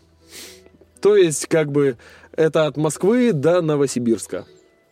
Может, Чтобы до было Владика? проще понять. Нет, до Владика еще плюс пару раз постолько. Ну, Это никакого пла... Если вы опять вспоминать про этот космический поезд, то это прям очень, очень, очень пахнущие носками и дошираками ракета получится. Говной воняет будет. А чтобы на ракете долететь до Альфа Центавры, в принципе, за хоть какое-то обозримое э, количество лет, меньше 100 тысяч, скажем так, нужно сжечь топливо массой примерно во всю наблюдаемую Вселенную. Ну, чтобы было, возможно, хоть как-то понятнее. Такие цифры, в принципе, невозможно как-то представить себе в голове, потому что, ну, ты ничего столько не видел. Это примерно как квартира полная денег. Это как Это целая очень- вселенная это- квартир полных денег, Денег. которые ты бросаешь в топку и пытаешься на этом лететь в космосе. Это идиотизм, это невозможно. Поэтому вот нам и нужны разные другие способы. То есть вот есть термоядерный двигатель. Туда нужно запихать либо водород, либо гелий, либо гелий-3, про который мы говорили, возможно, в самом первом нашем выпуске. Но нужно тоже очень много, и это корабль будет чудовищных размеров. То есть тоже не особенно-то это звучит реалистично. Следующий вариант тоже с использованием ядерной и термоядерной энергии. Это прям весело. Это веселуха Ну, давай. лютая. Потому что что нужно делать для того, чтобы лететь вперед? Нужно, чтобы что-то толкало тебя назад, э, сзади. Сзади. А что лучше всего толкает из того, что сделало человечество на данный момент? Это, как ни странно, сейчас самый э, реалистичный способ путешествовать между планет, потому что у нас есть для этого, по идее, все технологии. Гигантская рогатка? Нет, это термоядерные бомбы. А, ну типа, ну, грубо говоря, энергия выбрасываешь взрыва. назад термоядерную бомбу, она взрывается, бьет в такой диск. Э, То есть это космический корабль выглядит как длинная палка. Мгм. Сзади на амортизаторах у тебя большая, большущая тарелка. Мгм. В центре тарелки дырка. Из Из дырки нее вылетает термоядерная бомба, взъебывает, толкает твой Волной, корабль да. да, взрывной волной, и ты летишь. Если а, кидать по три термоядерных бомбы э, в секунду, то таким образом до Альфа Центавры, опять-таки ближайшие солнечные системы, а это 4 световых года примерно, или четыре с половиной, можно долететь уже за какие-то реалистичные, по-моему, то ли 50, то ли 75 лет. То есть уже, в принципе, если ты родишься уже на этом корабле, то, по идее, ты доживешь, и на пенсии ты туда прилетишь. Но, во-первых, три термоядерные бомбы в секунду – это охеренно много. А во-вторых... На протяжении 70 лет. Во-вторых, да, проект такого корабля существовал. Проект называется Орион. Можно погуглить. Э, Что-то около 100 тысяч, по-моему, или 50, или... Ну, короче, очень много тысяч самых больших ракет, которые мы пос- э, человечество построило на данный момент, нужно для того, чтобы эту херобору построить в космосе и зарядить ее топливом. Это, опять-таки, А. больше, чем вся масса Земли в плане топлива, в плане груза полезного. Мы, опять-таки, это сделать не можем. И Такой вот экзотический способ. Поэтому нам нужно что-то еще. Что-то еще, это уже идет дальше прям фантастика фантастики. Это Вот- уже идут вот прежде чем к- фантастике, подожди, прежде чем Давай. переходить к фантастике. Вот ты сейчас говоришь именно о способах, ну, которые тебя, ну, до- доставит, да? Да. То есть, грубо говоря, способ пе- перемещения. Кстати, это Но- еще один момент.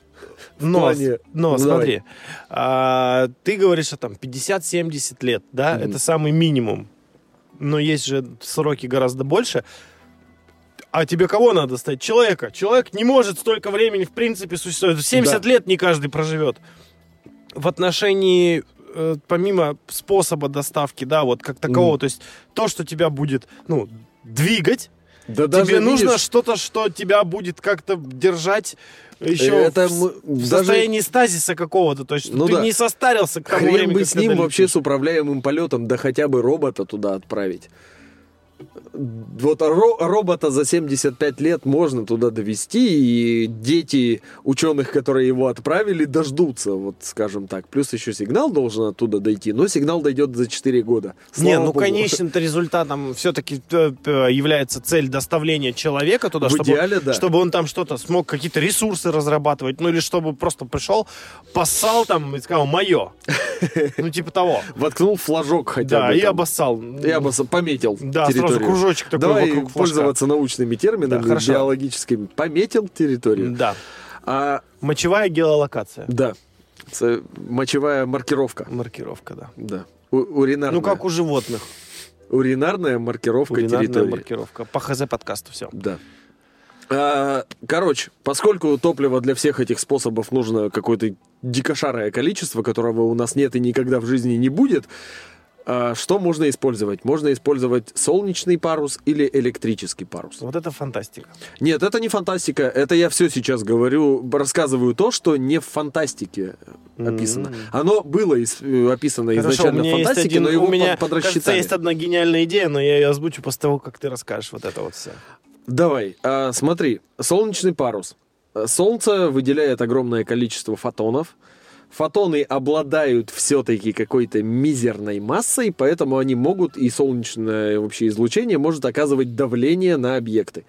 Соответственно, нам нужно что? Развернуть огромный парус из фольги, здоровущий, как хрен знает что. Почему-то, мне кажется, зол... не, не, вот не золотым он, мне кажется. Ну, можно из золотой фольги. Как тебе больше нравится? Ну, Там вот уже прям, какая чтобы разница? эпично было. Золотую хочу. Ты Смотри, какой я шубе. Я хочу золотой пару. Пожалуйста, пусть для тебя будет золотой.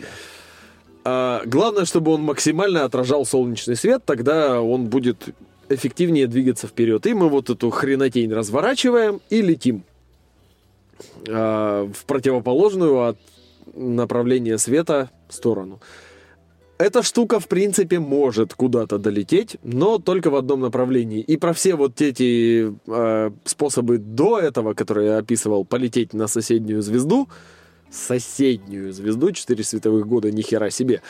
А, Соседи это всё- не выбирают. да, это все просчитаны, вот эти вот огромные, не- нереальные количество топлива, это на, только на то, чтобы туда долететь. Но движение в космосе имеет одну большую проблему. Чтобы затормозить, тебе нужно еще столько же топлива сжечь. То есть, как бы долетев до Альфа Центавры, с, Как бы её не ускорением, Так ты пролетишь, просто а, вот она. Летим далее. У нас еще много миллионов лет впереди. Много миллионов лет Мы все ничего. здесь умрем. Да. Самый быстрый на данный момент э, аппарат космический, который улетел за пределы Солнечной системы, возможно, это устаревшие данные, потому что там в основном говорят про Voyager. А Voyager на его скорости, второму Voyager, он вроде бы побыстрее, Ему, чтобы достичь Альфа Центавры, нужно 75 тысяч лет. Но он никогда этого не сделает, потому что летит в другую сторону. Ну. Крюк небольшой. Не очень, да, хорошо получилось. А, на чем я остановился? А, солнечный парус. Солнечный парус чем плох? Кроме того, что он позволяет тебе двигаться только в одну сторону, И он может порваться. Он может порваться, потому что любая молекула, болтающаяся просто так в космосе, на такой скорости превращается в пулю. Очень маленькую, очень быструю, очень злобную пулю, которая в тебя врезается, и как будто у тебя там несколько килограммов пороха взорвалось на этом Не парусе. зря у меня все это время сейчас, после того, как ты сказал слово «парус», в голове песни Высоцкого «Порвали парус!» Да, парус этот очень легко порвать. А, Есть проект, который сейчас разрабатывают какие-то российские энтузиасты, очень богатые энтузиасты. Там вроде как с ними в том числе Марк Цукерберг еще участвует. Один из российских богатых Нет, энтузиастов. а, Марк Цукерберг. Это евре- еврейский богатый энтузиаст. Цукербергский. Это уже банда какая-то, банда цукербергских. Они сейчас разрабатывают какой-то проект, чтобы однограммовый спутник, а это ма- маленькая такая платка, Размером в один грамм. э, весом, да, массой в 1 грамм отправить куда-нибудь в- на ту же Альфа Центавру, потому что, ну, ближе некуда. И сталкиваются постоянно во время этой всей разработки с лютыми проблемами. То есть э, мы возьмем огромный солнечный парус, отправим с помощью него этот корабль, он будет лететь медленно, потому что Солнце не даст ему столько энергии. Э, можно доставить его поближе к Солнцу, чтобы начальная скорость, начальный импульс был больше. Долететь до Солнца охеренно сложно. Можно что сделать? Можно взять огромную лазерную установку и светить в этот парус, чтобы его постоянно разгонять. Но проблема в том, что мы сейчас не знаем таких материалов, которые могли бы выдержать такой свет, то есть его просто сожжет вот этой лазерной установкой, которая требуется для того, чтобы его отправить. Короче, сплошные сложности, сплошная жопа.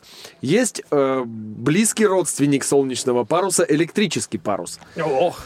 А выглядит он не как огромная фольга, а как огромная паутина из проводов. Электрических. Они такие Да, из электрических проводов. Да-да-да, совершенно верно. На них подается Красиво. электрический импульс. Они И- светятся? Нет. Блин, а пусть будет пусть пусть светится, ну по-братски. Это еще хрен знает сколько Ну, массы. Ну по-братски, ну красиво было, ну в космосе темно, а тут летит, светится вот это вот все. Ну, ну блин, ну, ну пацаны на приорах, болтал. ну пацаны на приорах не пойму. У них вон ионный двигатель спереди Тем стоит. более люди с ионным двигателем не поймут, что вот эта вот сетка в темноте летит. Он э, гораздо практичнее в плане того, что паутину порвать сложнее летящим чем-то. Да. чем Она в дырочку. Слой фольги, да, она вся в дырочку. Но эта хреновина позволяет развить в два раза меньшую максимальную скорость. То есть, как бы летать можно, там куда-нибудь на Плутон можно отправлять, но вот как бы дальше уже хренушки. Кругом засада какая-то. Да, вообще. кругом засада. Поэтому нам остается только уже прям дальше, вот, вот сейчас уже совсем фантастика, но при этом имеющая некоторую физическую обоснованность под собой. Это варп-двигатель. Это гипердвигатель. И Это Ну, гиперпространство, вот это вся и была. это не гиперпространство, это другая хрень. Гиперпространство А. это уже скорее червоточины, это еще более фантастика. Это Вавилон 5 уже. Да. Там в гиперпространство Да, да, да, прыжки да, были. да. Ты хотел, чтобы я тебе еще и из фильмов рассказал, и из книг и прочей фантастики? Это, я думаю, вкратце и чуть позже. Тем более, ты специально принарядился сегодня, оброс бородой, как, как, с- как будто ты сын Чубаки. Ну так э, и варп- варп-двигатель. Тот самый из Стартрека. А, Один мексиканский ученый, фамилия его Алькубьере, больше ничего про него сказать не могу. Это имя уже достаточно мексиканский. О, Опять же, у Мексики, да, значит, есть своя космическая У программа. Мексики, по-моему, нет космической программы, но физики там есть. Ой, я вспомнил э, небольшое отвлечение. Это шутка из Джо Рогана о том, что э, как раз про космос тоже, о том, что появились какие-то видеозаписи с мексиканской, э, типа, э, мексиканская авиация зафиксировала, э, видеосъемка, короче, есть э, каких-то неопознанных летающих объектов. И ты такой, ни хрена, у Мексики есть авиация? Мексика была когда-то империей, если что, на минуточку. То есть были мексиканские императоры? Был один, по-моему, мексиканский император. Но потом они ввязались в войну с США. Возможно, США еще тогда не было США. И империя сгинула. Стало, да, не очень. Теперь Мексика это Не Мексика.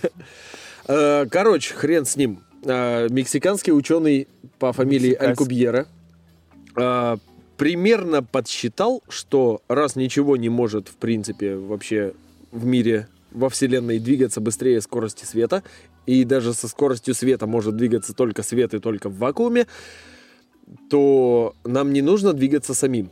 Нужно, чтобы двигалось само пространство. То есть, грубо говоря, корабль стоит на месте, а все пространство двигается вокруг него. И устроено следующим образом. У нас есть корабль. Вокруг корабля создается варп-пузырь. Очень, научное, очень научный термин. Варп — это искажение по-английски. А, этот пузырь делает следующую вещь. Кроме того, что защищает корабль от окружающего пиздеца, он сжимает пространство перед кораблем и расширяет пространство за кораблем. И получается, что корабль, как э, серфинговая доска, скользит Бороздит. по вот этой волне.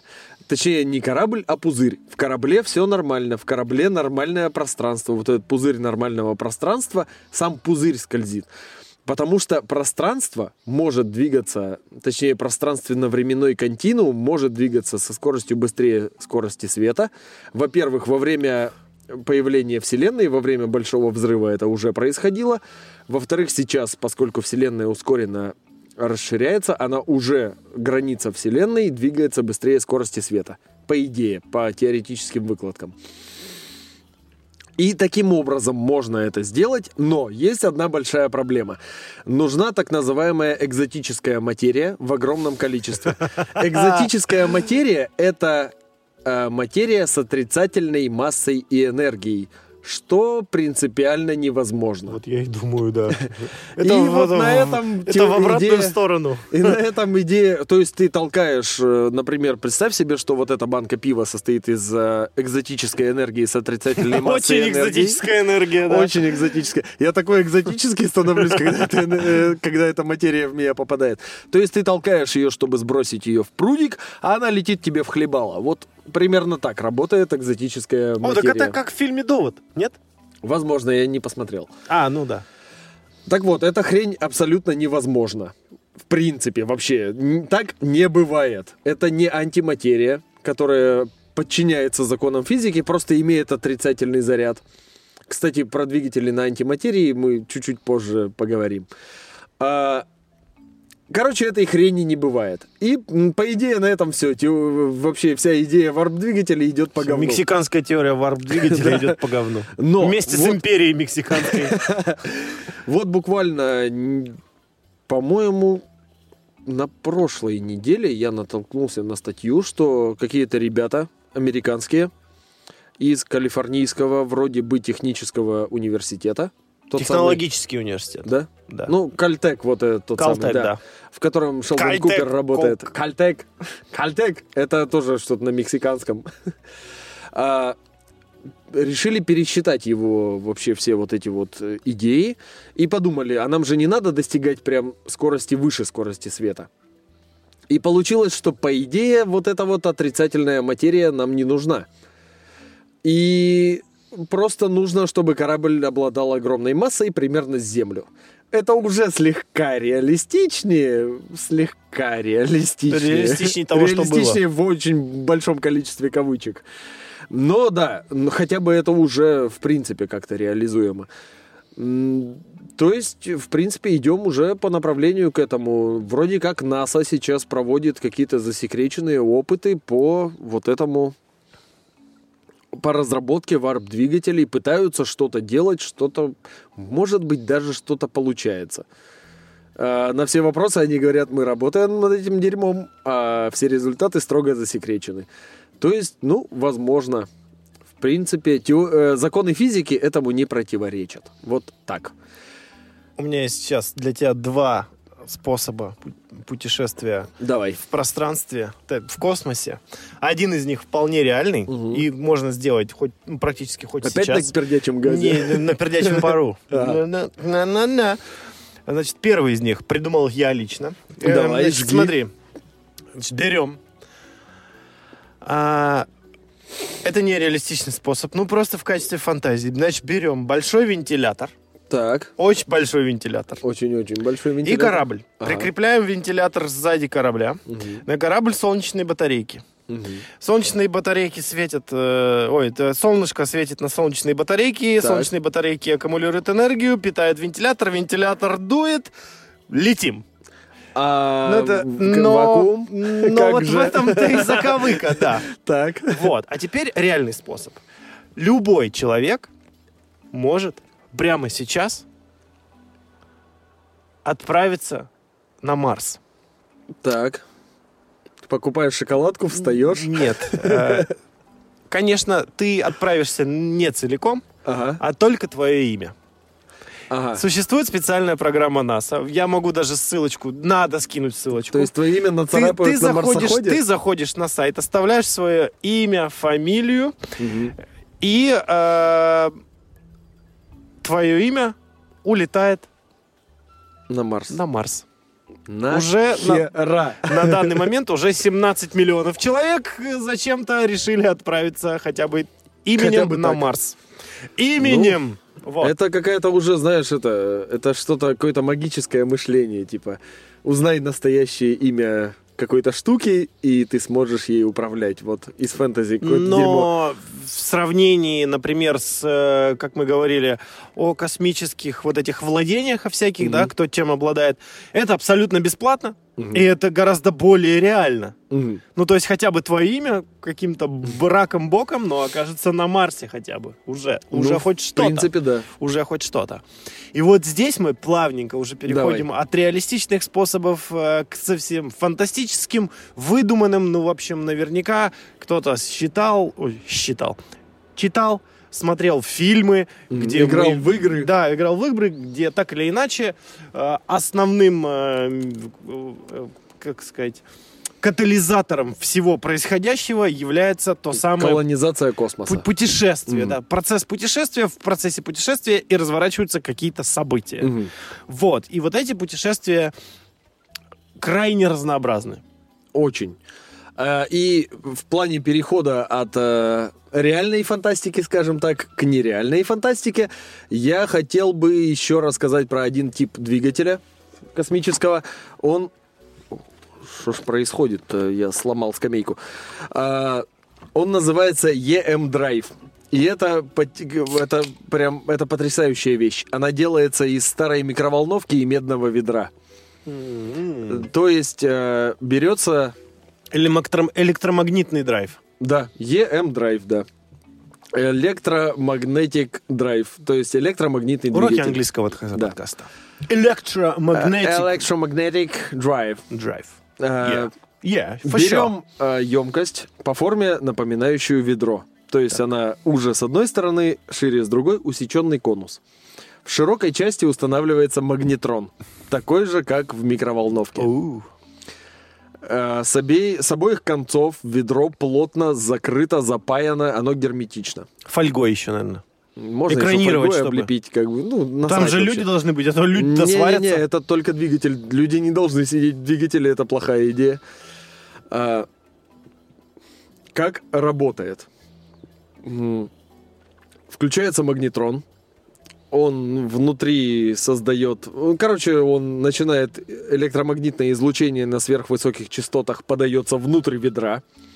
За счет того, что одна сторона шире, а другая сторона уже, образуется разность давления электромагнитных волн, и, по, и как бы со стороны узкой части образуется тяга.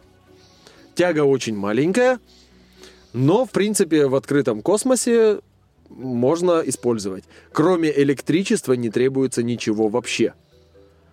И вот тут возникает одна большая проблема. Никто не понимает, как это работает. В Но эксперименты, которые проводились, всегда показывают, что тяга есть. Почему тяга есть, никто не знает. И как бы это, во-первых, разработал британский ученый, придумал вот эту хрень. Испытывали ее британцы, американцы, и вот недавно в очередной раз уже в космосе на каком-то своем спутнике это э, испытали китайцы. И вроде как тяга есть. Ни хрена непонятно почему. А с другой стороны, физике хорошо, когда непонятно почему. Это значит, что есть какие-то лазейки, которые можно использовать в дальнейшем. Надо только понять почему. И как бы вот это, в принципе, для нас открывает огромную, огромное э, пространство для фантазии, Маневра. для маневра. То есть, вроде как, если это говно действительно работает, если ведро с магнетроном из старой микроволновки работает, то кроме электричества для того, чтобы полететь куда-то еще, нам ничего не нужно. И эта штука-то может, в принципе, вообще очень-очень-очень долго тебя продолжать разгонять. И вот такой вот есть э, реально фантастический, фантастически реальный способ перемещения. Ну и пойдем дальше в фантастику. Варп-двигатель, про который я говорил, взят, взята идея из Стартрека. Из Звездного пути, где все летают на варп-двигателях, там развивают скорости в 10 тысяч раз больше скорости света, и там буквально за считанные дни достигают другого конца галактики. А, интересно, но уже как-то даже обыденно. вообще попса. Да, экзотических способов. э, самый старый экзотический способ путешествия между планет использовали Жюль Верн и Войну миров. Кто написал? Я сейчас только что у меня мозг порвался, я забыл, прикинь, вылетело из головы. Мой любимый писатель. Отличный способ для интерактивного общения с залом. Если вы Напишите помните, в комментариях, да, кто, кто- написал Войну миров. кто написал «Войну Да, миров». стрелять из, пу- из огромной пушки капсулой с человеками да, куда-то на соседнюю планету. А, звучит как полное дерьмо, если честно. Потому что во Самое время главное- выстрела все, что внутри снаряда находится, размажет об заднюю стенку. Да даже предположим, что не размажет. Как ты обратно вернешься? А, ну, там нужно прилететь, построить такую же пушку и лететь обратно. Вот как-то так. А, Э. Есть э, в плане варп-двигателей такое, как бы их развитие в Гиперионе, это называется двигатели Хокинга. Дэн Симмонс Гиперион. Да, Дэн Симмонс написал Гиперион. Кто написал? Герберт Уэллс, вот кто написал «Войну миров». Мгм. Все равно напишите в комментариях Герберт Уэллс. Ради уважения. Герберту Уэллсу респект напишите в комментариях.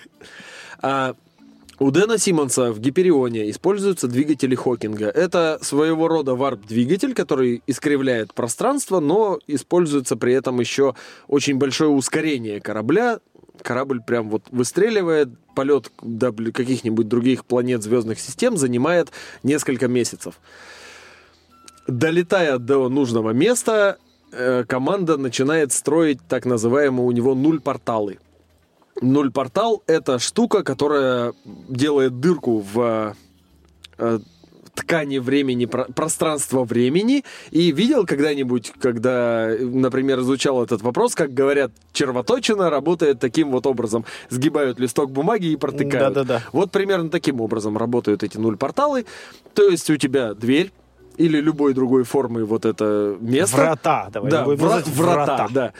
А, в них ты прям видишь соседнюю комнату. Но соседняя комната мог- может находиться абсолютно где угодно, на другой планете. У него там интересно расписано. Есть даже очень богатые люди, у кого квартира, и там из 10 комнат, и каждая комната на отдельном на отдельной планете. У одного из главных героев, когда он был очень богатым, успешным поэтом, у него был сортир на планете Океане. То есть ты выходишь из этого нуль портала, плод, дыра в полу, и ты срешь в океан. Вся планета это океан, и ты в него срешь. Ты, знаешь, э, ну, типа, так и есть. Вся планета это океан, и ты в него, и мы в него срем. Это отсылка к первой теме. А, Подобные вообще вещи с а, какими-то вратами, которые болтаются, например, на орбите планеты, используются а, во многих фантастических произведениях. Например, в игре Mass Effect, где у них есть, э, ты, ну, грубо говоря, ты там вокруг планеты в Солнечной системе какой-то ты там летаешь на корабле, чтобы переместиться в соседнюю, ты подлетаешь к вратам, и тебя запуливает тоже через вот это вот гиперпространство. А, так Вавилон 5 также и работает. Там же специально да, в космосе у да, них да, висели вот эти вот круглые, по-моему, врата, в которые они влетали. И там вот этот тоннель вот этот, где сделан вот этот вот кис- кислотный. Да-да-да. И потом ты выпрыгиваешь в другом месте. Да этого много где вообще есть. Это. Да, э, в принципе, вот эту теорию Приготовиться червоточин... к прыжку в гиперпространстве. А, в принципе, э, теорию вот этих червоточин используют, э, ее даже посчитали приблизительно очень сейчас, в наше время, у нас на Земле. А, Это как бы тоже не противоречит э, законам физики, но червоточины нестабильные, они открываются, закрываются там хулиард раз в секунду, где угодно, вот, возможно, прямо сейчас здесь, вот тут вот несколько родилось червоточин у меня на ладони. Их нужно стабилизировать. Чтобы их стабилизировать, нужны хитрые какие-то тоже методы, нужна, нужно огромное количество энергии, которую можно получить только из антиматерии или из чего-то подобного, или из вечного двигателя, хер его знает вообще из чего. А в игре Homeworld даже все- Homeworld? Homeworld. Это, это не докинг. Homeworld Cataclysm, Да, да? прекрасная игра вообще. А, там на кораблях стоят подобные системы, на больших только кораблях, которые открывают прямо перед собой ворота, залетают и через там буквально секунду в другом конце карты или в другом конце еще чего-то выходят из этих ворот. То есть там это называется гиперпространство, где-то это называется подпространство. А, но, по сути, это те же самые червоточины, которые делают вот этот разрыв в пространстве времени, у которого вход в одном конце, выход в другом. И ты и моментально там за доли секунды перемещаешься. Добрый вечер. Да. Насчет варпа есть еще очень интересно а, в серии настольных игр и не только настольных. Это вообще прям отдельная вселенная под названием Вархаммер? Вархаммер, да. Вархаммер 40 тысяч конкретнее. Ваха, да. В Вахе э, варп это тоже способ быстрее перемещаться в пространстве. Но там варп это как бы типа параллельная вселенная. Это параллельная вселенная с искаженным пространством. Это позволяет сильно быстрее скорости света перемещаться между планетами, но есть проблема. А, В варпе живут боги хаоса и демоны. Поэтому, когда ты перемещаешься, вполне возможно, что когда корабль выйдет, он, во-первых, может выйти совсем не там, где хотел. Он может выйти сжатый до размера атома, может взорваться во время выхода или перехода. Возможно, на корабле в этот момент окажется херова тьма демонов, которые его захватят. Возможно, вся команда мутирует в хуй знает что, поддастся влиянию хаоса и начнет поклоняться демонам. То есть, может быть, вообще очень сильно что угодно. А еще может быть отличный сюжет для фильма. Да, и такие фильмы, точнее, не фильмы, а мультики по Вархаммеру даже есть. Где Главное, команда ты, ты перемещается и- вообще, в принципе, за базаром, короче, следи. Ты же понимаешь, что если вдруг фанаты Вархаммера наткнутся на этот подкаст, нас же могут за любое неправильное слово сожрать с говном. я бы пообщался. Пишите, пишите Фанаты нам. Вархаммера пишите. Либо в сообщение группы, да, можете мне писать. Пишите в комментариях что-нибудь. Я знаю одного товарища, кто играет. Он Ладно, говорит, хорошо. я все пытаюсь послушать ваш подкаст, все, руки не доходят, извините, извините. Хорошо. Коля. Вархаммер. Э, ладно, Вархаммер и Вархаммер. Э, короче, есть, такая, есть такое понятие, как малиновое желе. А малиновое желе, кстати, оно в Гиперионе есть, точнее в Эндимионе и в Вот, восходе вот, вот, Эндимиона. да, вот я вот помню только сам термин. Это, это, это значит, в это превратится человек. Да, там а, замес в чем? Это будут уже спойлеры, если вы вдруг не читали тетралогию Гиперион, сначала почитайте и через пару месяцев Послушайте приступайте к, этот послу- подкаст. к прослушиванию подкаста. Да. А замес в чем? А, как раз э, двигатели Хокинга там работают на чрезмерном ускорении аппарата. И все, что Выше скорости света. сильно выше скорости Вот. света, да, в десятки раз. Один хрен путешествие занимает иногда годы, но факт в том, что а, при этом ускорении ничего, что находится внутри корабля, не может выжить. И человека, который находится даже в специальном амортизирующем саркофаге, его размазывает по стенке этого саркофага, причем размазывает полностью. Это не то, что с костей сдувает мясо, это вообще в принципе на молекулярном уровне человек превращается в желе. А, нет, подожди, не малиновое желе, это мали- а, малиновый Малиновое, джем. Малиновый джем. А это от перевода зависит. Ну, короче, Это один хрен будет называться джели на английском. ты превратишься в кашицу. Да. Малиновая она, потому что кровушка у тебя такого цвета.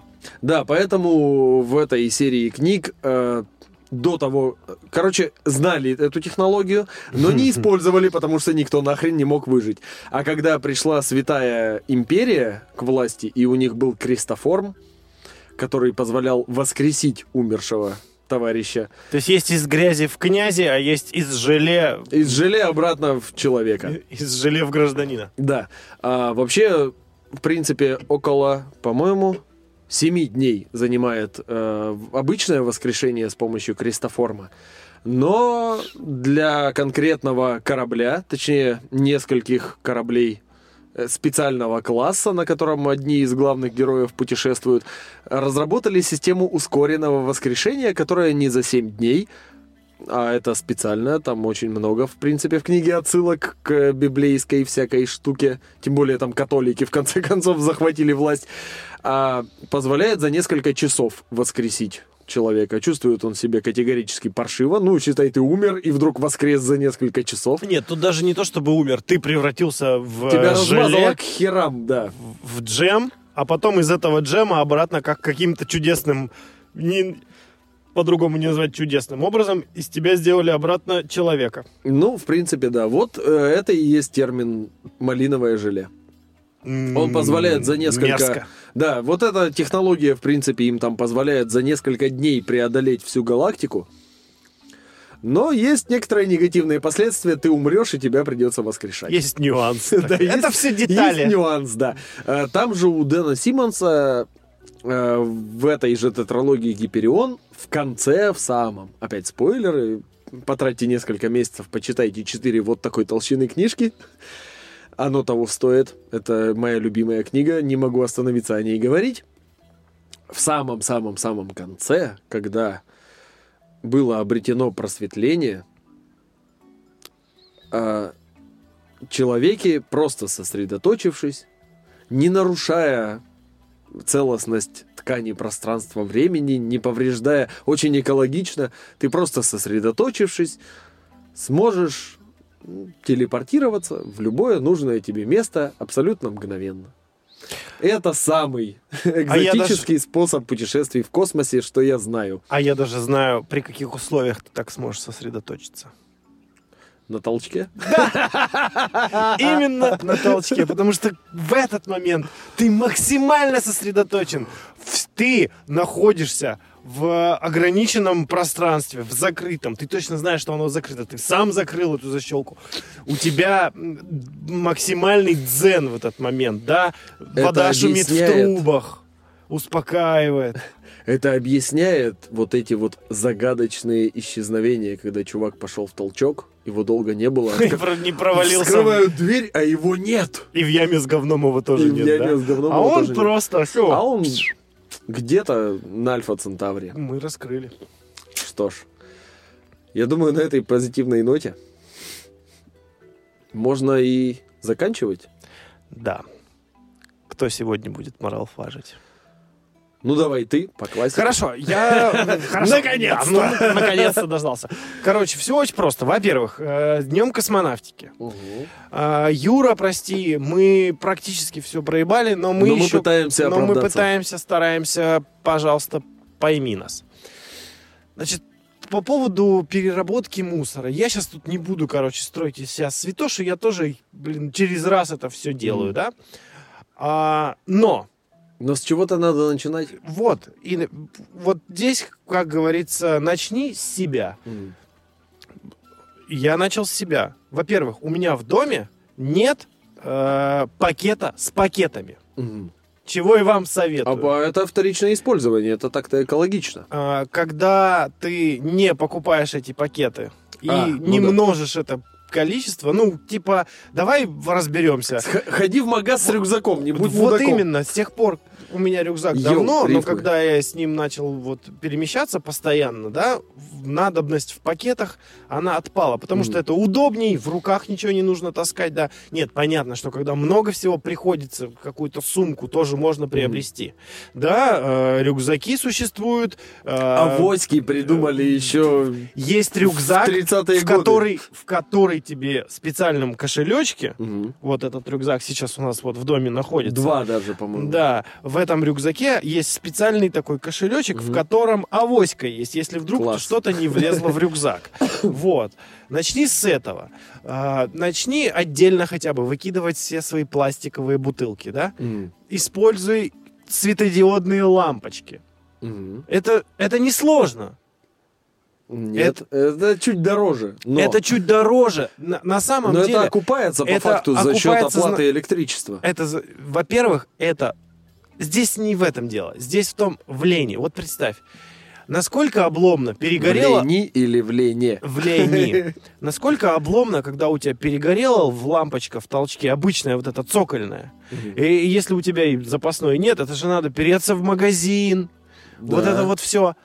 Когда ты купил вот эту светодиодную лампочку, она хрен у тебя когда перегорит. Она, возможно, перегорит. она может перегореть, но не... Но ты вообще вот на своем веку хотя бы один раз видел перегоревшую светодиодную лампочку? Да не раз. а я вот не видел я ни вот, разу. можно Зато влезу. когда ты сидишь в толчке, и вот этот звук цинк, и, те- и темнота, И бумагу больше не видно. да, приходится поджигать бумагу, чтобы увидеть хоть что-то. А это не экологично, это углеродный след. Вот. Поэтому А Можно я Давай. влезу чуть-чуть и расскажу, как я перешел на светодиодные лампочки в доме? А, моя любимая жена а категорически... есть нелюбимая жена. Господин назвал меня любимой женой. Короче, она категорически прям не выключает свет. И у меня было три путя. Первый путь это постоянно бурагозить на нее, что выключай свет. Э, Второй это ходить и выключать за ней свет постоянно. А третий это поставить э, энергосберегающие светодиодные лампочки, которые кушают в 10 раз меньше, чем обычные лампочки накаливания. И я пошел по третьему пути. А у меня есть для тебя четвертый Всем путь. доволен. Какой? Умные лампочки. Они светодиодные, и они умные. И можно сказать, выключи свет. И он берет и выключает свет. И тебе даже не нужно бурагозить. Ты просто говоришь, выключи свет, он выключает. Он не спорит, как ты. Главное, не что-то сказал, главное, как ты это Если ты заплатил за интернет, он выключит свет. Вот так вот скажем. А, ну там там Wi-Fi используется, но я не знаю, нужен ли прям для этого. У тебя же роутер-то без Ну, я же интернета тоже говорить- раздает сигнал. Я же буду говорить, окей, Google, выключи свет по Нет, всей там, хате. там надо говорить Алиса, а она, по-моему, может Алиса. работать автономно, кстати. Ах, Алиса, Ах, как Алиса, бы нам ах. встретиться, поболтать обо всем. Песня такая есть, ты чё? А, хорошо. То есть, к чему я веду? Э, Я просто, вот когда готовился к выпуску по поводу особенно мусора, я посмотрел и думаю, блин, ну мы реально в дерьме, да? Я и до этого, в принципе, что тут, комиссар. Жибер давно уже это сказал, мы в дерьме. Великий классик. Да. Э, Но так или иначе, ну, не так сложно хотя бы, ну, начать. Мгм. То есть не нужно в это вкладываться. Мгм. Товарищи европейцы, шве- ш- шведы, о которых мы говорили, им порой приходится для того, чтобы утилизировать там мусор, им порой приходится еще доплатить сверху, чтобы Мгм. это происходило. Не просто пошел и выкинул мусор, ты еще дал за это Доплатить сверху. надо меньше, чем И штраф. еще, при, еще надо сходить Или несколько съездить. кварталов. Ага. У нас люди, сука, выходят и в урну возле подъезда Не выкидывают могут. мешок с мусором. И, Выкидывают. а и некоторые не могут, они просто выставляют его в падике и все. Э, ладно, в падике, хорошо хоть, э, Если хорошо вы хоть так в делаете, падике. вы конченые. Нет, ладно, в падике, хорошо из окна не выбрасывают. Есть такие. Да, я вот буквально позавчера шел мимо одного дома и лежал огромный мешок с мусором, там, где он, ну, физически невозможно представить, что он там каким-то образом может оказаться, кроме того, что его из окна выкинули. А, в- насчет этого момент. а, в- один товарищ мне рассказывал, у них как-то управляющая компания решила поднять а, цены на вывоз мусора. И они в, в чатике домовом такие, мы будем протестовать. И начали в качестве протеста выбрасывать мусор из окна. Знаешь, что произошло? Они заросли Засрали давно. двор нахер, и все. Короче, все. В общем, если вы думаете, что на наш век хватит, так вот, уже не хватило. Пора что-то делать. Начните с себя. Если, ну, я никого не призываю. Ну, просто подумайте, хотите ли вы жить в говне. Ну и космос наше все. Ну, как минимум. Как, Я- как как ми- минимум, наконец-то. Как минимум. кос- Космос, космические путешествия все еще заставляют... Ты что сделал, бык? Ты чокнулся и поставил. Да? Да. заставляют нас... Короче, еще раз мысль повторю. Космические путешествия и космос, в принципе, все еще заставляют людей мечтать. Я Чем вот боль- сейчас тоже пару слов скажу. Чем больше мы мечтаем, ну, тем больше, наверное, что-то хорошего происходит. Не только в качестве путешествия в космосе, а в, Да, в принципе, принципе. развития нашей жизни. У меня все. Король покинул здание. Бросил бы на пол, но, нет, Но- не но буду. Не надо, он все-таки денег стоит. А я хочу сказать, что я пойду с обратной стороны, не от мусора, а от космоса. Главная проблема путешествий в космосе на данный момент это то, что у нас пока что нет необходимых технологий. А чтобы дожить до этих технологий, нам нужно не засраться в лютый адский кал. Поэтому будьте экологичны, сортируйте мусор и не будьте мудаками. Звезды говорят. Звезды говорят тебе, не будь мудаком и ждут тебя. Что ты долго прощаешься. Да. ХЗ подкаст. Георгий Степан. Всем пока. Пока-пока.